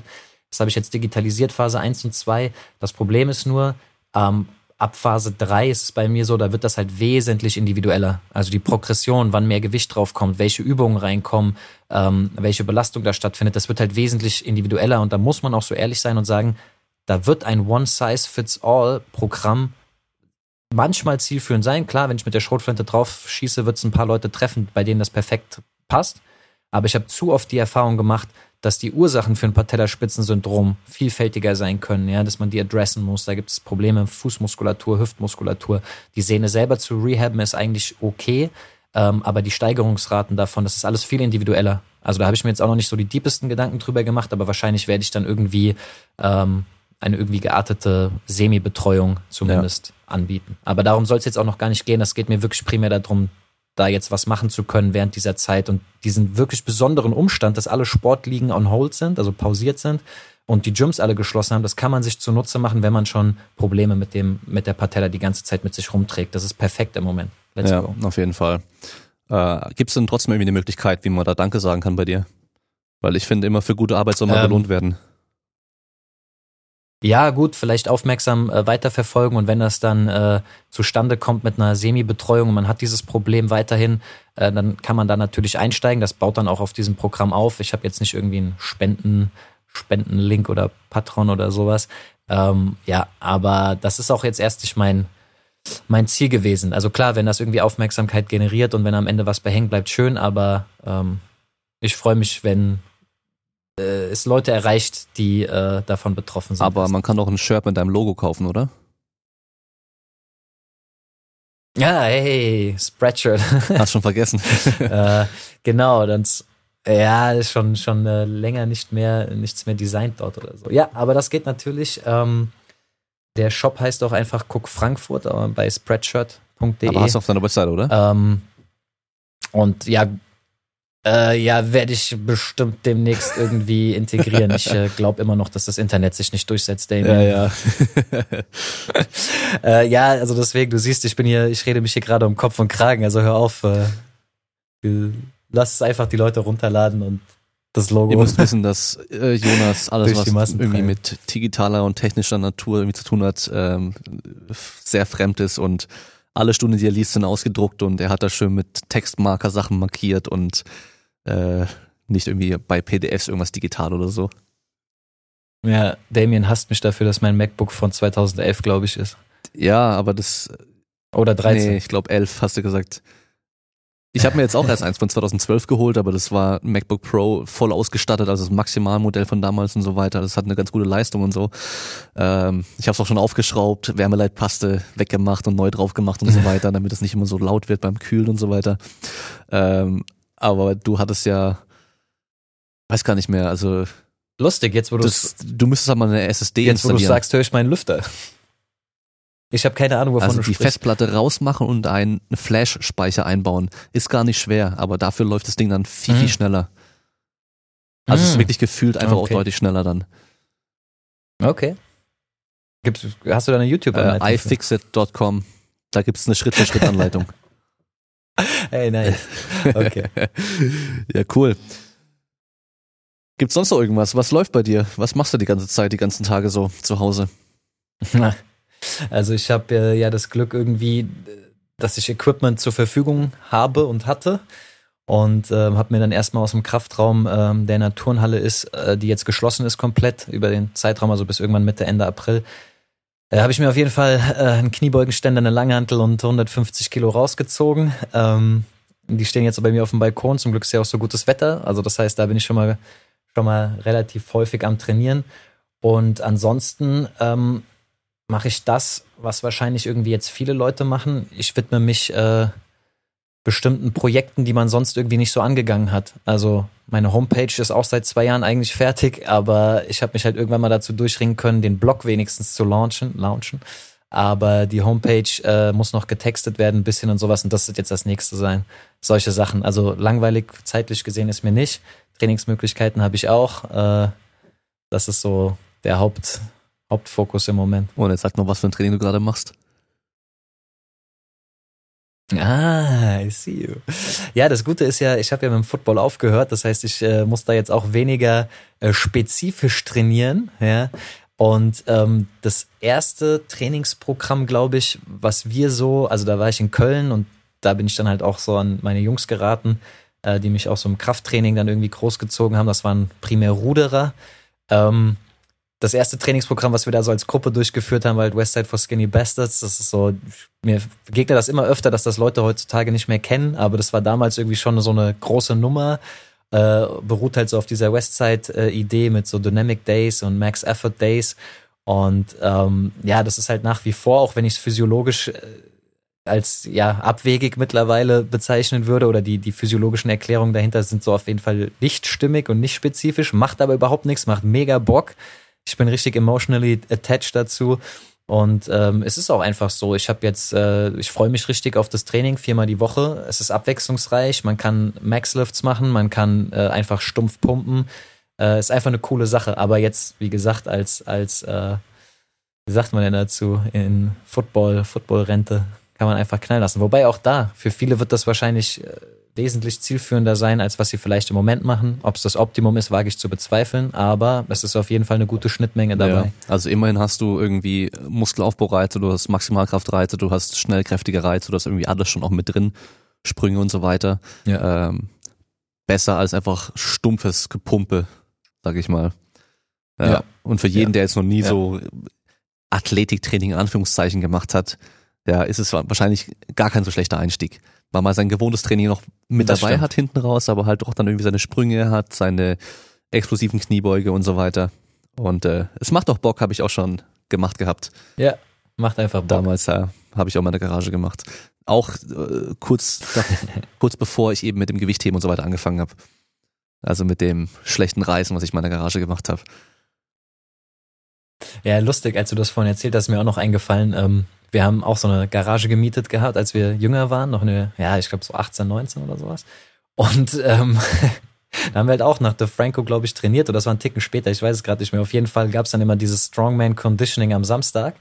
Und dann haben wir halt geguckt, Alter, wie können wir Strongman, was können wir da machen? Eigentlich hört sich das voll geil an, das ist so Real World Strength. Und dann sind wir zum Bauern gefahren und haben uns für fünf Euro so einen riesigen Traktorreifen vom Misthaufen geholt haben den in so einen Sprinter gerollt, so richtig die Rampe hinten so, also hat ja keine Rampe, die Erhöhung da irgendwie hochgehieft, äh, mit dem Hochdruckreiniger sauber gemacht. Und das Interessante ist, der Reifen liegt jetzt immer noch in dem, in dem Gym, in dem ich arbeite äh, oder teilweise arbeite, äh, liegt der immer noch äh, jetzt äh, in so einem kleinen Extraraum. Ähm, ja, fünf Euro gekostet, einmal sauber gemacht, geiles Strongman-Equipment, das ist halt so, macht Bock. Ja. Ich habe mir auch beim Kfz-Mechaniker nebenan einen alten Reifen geholt, einen normalen Autoreifen dann äh, Brett reingepackt und halt Gewichte reingeworfen, ähm, so eine Öse dran gepackt und dann äh, Slingtrainer dran und den halt gezogen hinter mir her. Dann halt auch so Sprints ja. und so gemacht, also so Schlittenzeug einfach. Manchmal Geil. leicht, manchmal schwer, manchmal ja. so Conditioning-Style. Im Wechsel mit Kettlebell-Swings mhm. und so einem Zeug. Damals in meinen Barfußschuhen auf der Straße draußen, weißt du so. Ich habe alles mitgemacht. dedicated. Und mein, meine Proteinshake danach mit Wasser getrunken, weil Milch hat ja äh, Östrogen und so ein Zeug drin gehabt, weißt du. Alles mitgemacht. ja, ey, aber da, ja, aber das ist auch gut so. Das ist auch gut ja, so. Ja, total geil. Aber ja, man lernte daraus. Genau. Ja, cool. Dann, weiß nicht, hast du noch eine Message am Schluss für alle da draußen? Eine Message. Also die Message an Coaches ist auf jeden Fall weniger Wissen reproduzieren oder weniger reproduzieren, sondern in die Thematiken tiefer einsteigen äh, sich damit auseinandersetzen, vielleicht auch sogar Zeit, äh, Zeit verlieren bei dem ganzen Prozess, aber genau das, was du eben am Ende auch gesagt hast, seinen eigenen Bias überkommen oder so, wie das halt möglich ist, wie du auch gesagt hast, es ist, ich habe 100% auch genauso ein Bias, also ich werde auch bestimmt nicht 100% objektiv sein, ähm, und aber seine eigene Fehlbarkeit da auch irgendwie anerkennen und dann halt in diese Bereiche vordringen, wo man sagen kann, ah, okay, das, das ermöglicht mir jetzt vielleicht freier bestimmte Trainingsreize zu kombinieren. Ich kann sinnvoller damit umgehen, ähm, die Zielbewegung analysieren. Große Frage zum Beispiel, die habe ich, glaube ich, sogar mal dir für einen Gast von dir, einen Sprinter, gestellt. Was ist eigentlich mit Hipflexer-Training, Hüftbeuger-Training? Ja. Ähm, halte ich persönlich für einen wichtigen Muskel, halte ich für einen Muskel, den man sogar trainieren kann, lasse ich auch trainieren. Ähm, aber ich meine sogar, er hat geantwortet, dass die den nicht trainieren. Ja, nicht wirklich wenn ich mich nicht speziell irre. so. Ähm, mhm. Ja, das ist so ein Punkt, da siehst du in der Praxis auch wenig von meistens. Kommt immer ein bisschen drauf an. Ja, aber das ist, genau, aber das ist auch wieder so ein, so ein Punkt von Spezifität. Was passiert da? So, ich habe auf jeden Fall einen explosiven Kniehub, der auch Vortrieb generiert. Da kann man der was ja auch machen. Das ist auch wieder eine Form von Spezifität. Eigentlich einer von den zwei wichtigsten Punkten beim Sprinter ist am Schluss. Also einfach den, ja. den Kniehub, also wie ja. schnell dein Knie wieder, dein Bein wieder vorkommt und halt den Abstoß. Das waren die zwei genau. Punkte, die eigentlich dann leistungsbestimmend sind, ja. Ähm, aber wenn du dir das Training von vielen Sprintern anschaust, was wirklich gemacht wird im Kraftraum so die ganze Zeit, da ist halt echt auch wenig von dem dabei, wo man eigentlich sagen könnte, das ist wirklich zielförderlich so. Ja, ja also schwierig jetzt nochmal noch mal ein Fass aufzumachen, aber ich finde es zu interessant, um es nicht zu sagen. Ähm, wenn man sich Highspeed Running anguckt, also maximale Geschwindigkeit, dann wirken da sehr hohe vertikale Kräfte im Moment des Fußaufsatzes. Und je steifer mein System, also Sprunggelenk, Knie, Hüfte, Wirbelsäule, umso steif, besonders die untere Extremität, je steifer die ist, desto besser kann ich diese Geschwindigkeit übertragen. Ja. ja? Und ähm, hier ist es eigentlich halt auch voll, also wirklich krass spezifisch, in welchem Winkel welche Kräfte bei welcher Kontraktionsform arbeiten.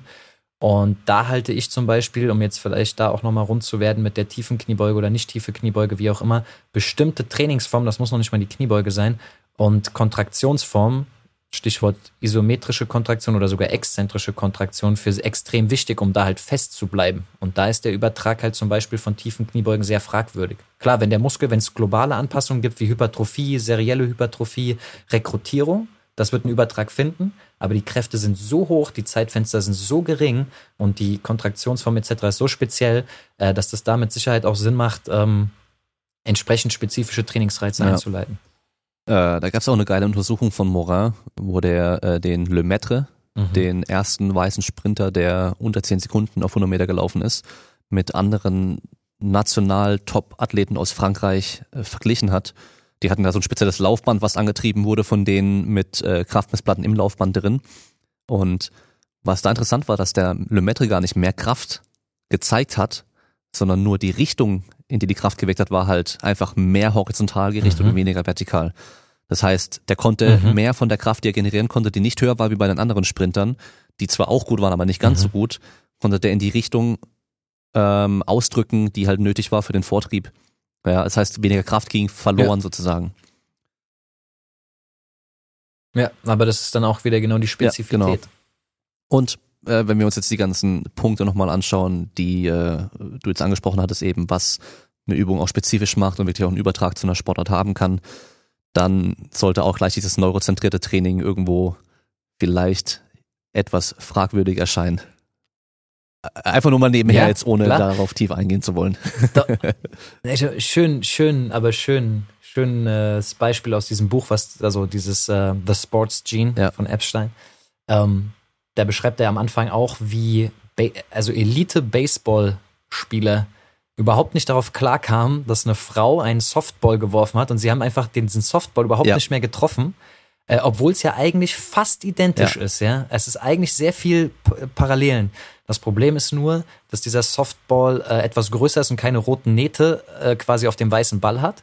Und das ist den ihr, hm, ich sag mal, Reizverarbeitung oder das ist das Signal für die Reizverarbeitung, wo die absehen konnten, während der Ball quasi noch in der Hand des Pitchers ist, wo dieser Ball tendenziell hinfliegt. Und die haben es einfach überhaupt nicht mehr hinbekommen von dieser Frau, die auch sehr gut war, aber halt viel, viel langsamer geworfen hat als Männer. Die werfen ja über 90 Miles ja. per Hour und so. Und ich glaube, sie war bei 70 oder sowas. Und sie haben es einfach überhaupt nicht mehr hinbekommen.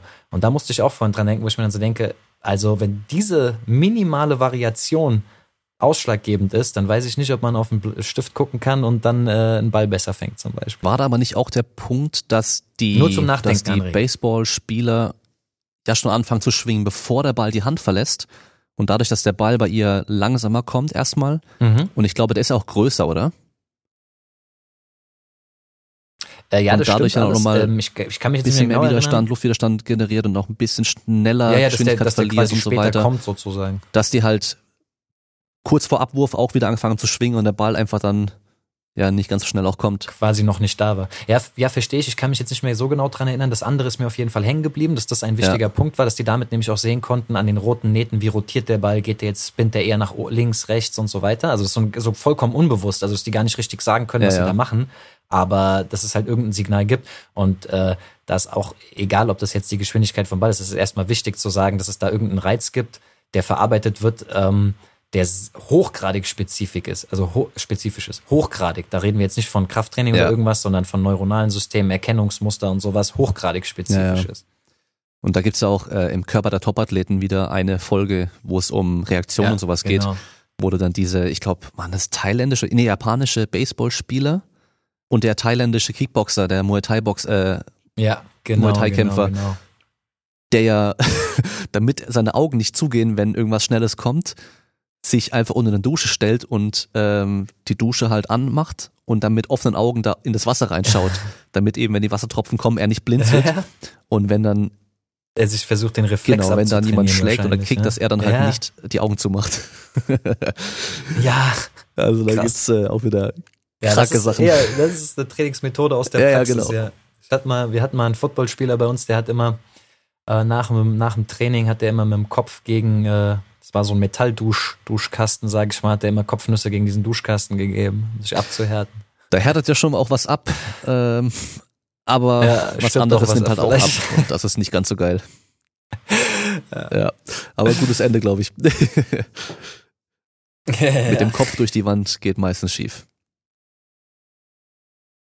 Und da müssen wir auch wieder abwägen. Vielleicht nimmt die Knochenmasse in der Stirn irgendwie zu. Aber wir haben auch sehr viele negative Aspekte. Ja, Ja, muss es, muss genau, genau. reinschauen. ja, cool. Dann würde ich sagen, wir sind am Ende, oder? Yes, Dann trainierst du heute noch? Äh, ja, auf jeden Fall. Es ist 21, 22 Grad, Sunshine auf dem Balkon. Äh, Welcher Tag steht heute an? ich überlege, ob oberkörperfrei. Dynamic Ah, Effort Lower. Body. Glaube ich. Der macht Bock. ja, normal. Aber ich kann, also ich mach, ich kann wegen dem Bal Balkon keine Sprünge machen. Ich habe oben drüber so ein Dach. Aber da mache ich einfach Gewichtheben. Ja, eben. Wir haben genug Schnittmengen. Irgendwas geht immer. Irgendwas geht immer. Ah, äh, du hast ja auch noch diese Powerblocks, habe ich gesehen. Die verstellbaren super. Kurzhanteln. Also ich habe die zum Glück, genau, ich habe die zum Glück ähm, so kurz bevor das jetzt alles kam, ja, mit Corona und dass die äh, ja, Gyms leer gekauft sind, so diese Powerblocks kriegt man nämlich auch, wenn es mittlerweile schwer. Ähm, und das Ding ist, äh, ich werde die auch später, sage ich mal, kommerziell einsetzen. Ähm, oder nicht zu Hause einsetzen, professionell einsetzen, wie auch immer. Und ich bin super zufrieden mit den Teilen. Okay. Ne? Also hast du dieses, schnell umzustecken, dieses stabil. Basisset Äh, bis Pro 25 Expert. Kilo oder? Nee, ja, ach so, gen ja, genau, genau, genau. Also ich habe ein Basisset, aber es gibt auch noch zwei verschiedene Ausführungen. Ähm, Pro Expert und das andere ist so Ja, Basic, keine Ahnung. Und äh, aber sie sind halt auch relativ teuer. Also muss man Aber halt auch sind sagen. günstiger wie aber kompletter er setzt halt auch, keine Ahnung. Eben, eben, eben, die setzen halt schon 20, 20 Kurzhandler Ja, oder sowas. Wenn du halt mit zwei Leuten gleichzeitig trainieren willst, wird das ein bisschen blöd, weil halt nicht beide gleichzeitig mit verschiedenen Gewichten arbeiten können. Muss immer abwechseln und so. Das, Nö, aber dann musst du ja halt zwei, drei davon, das meinte ich mit, Ja. mit kommerziell einsetzen, wenn du dann da zwei, drei von hast. Ich werde das dann ins Firmeneigentum Ja, überführen. okay, cool. Dann äh, sind wir am Ende für heute. Ich würde mal sagen, wir könnten Fragen annehmen, falls da nochmal was kommen sollte zu dem ganzen Thema. Irgendwie nochmal ein bisschen speziellere Fragen. Dann können wir uns ja vielleicht nochmal connecten und äh, auf die nochmal eingehen. Also wenn ihr Zuhörer jetzt irgendwie Fragen habt zu dem ganzen Thema, dann würde ich sagen, können wir da bestimmt nochmal eine Folge machen und auf die dann genauer eingehen. Und äh, sonst wascht euch die Hände, bleibt stark, bis zum nächsten Mal. Ciao. Bleib gesund. Ciao.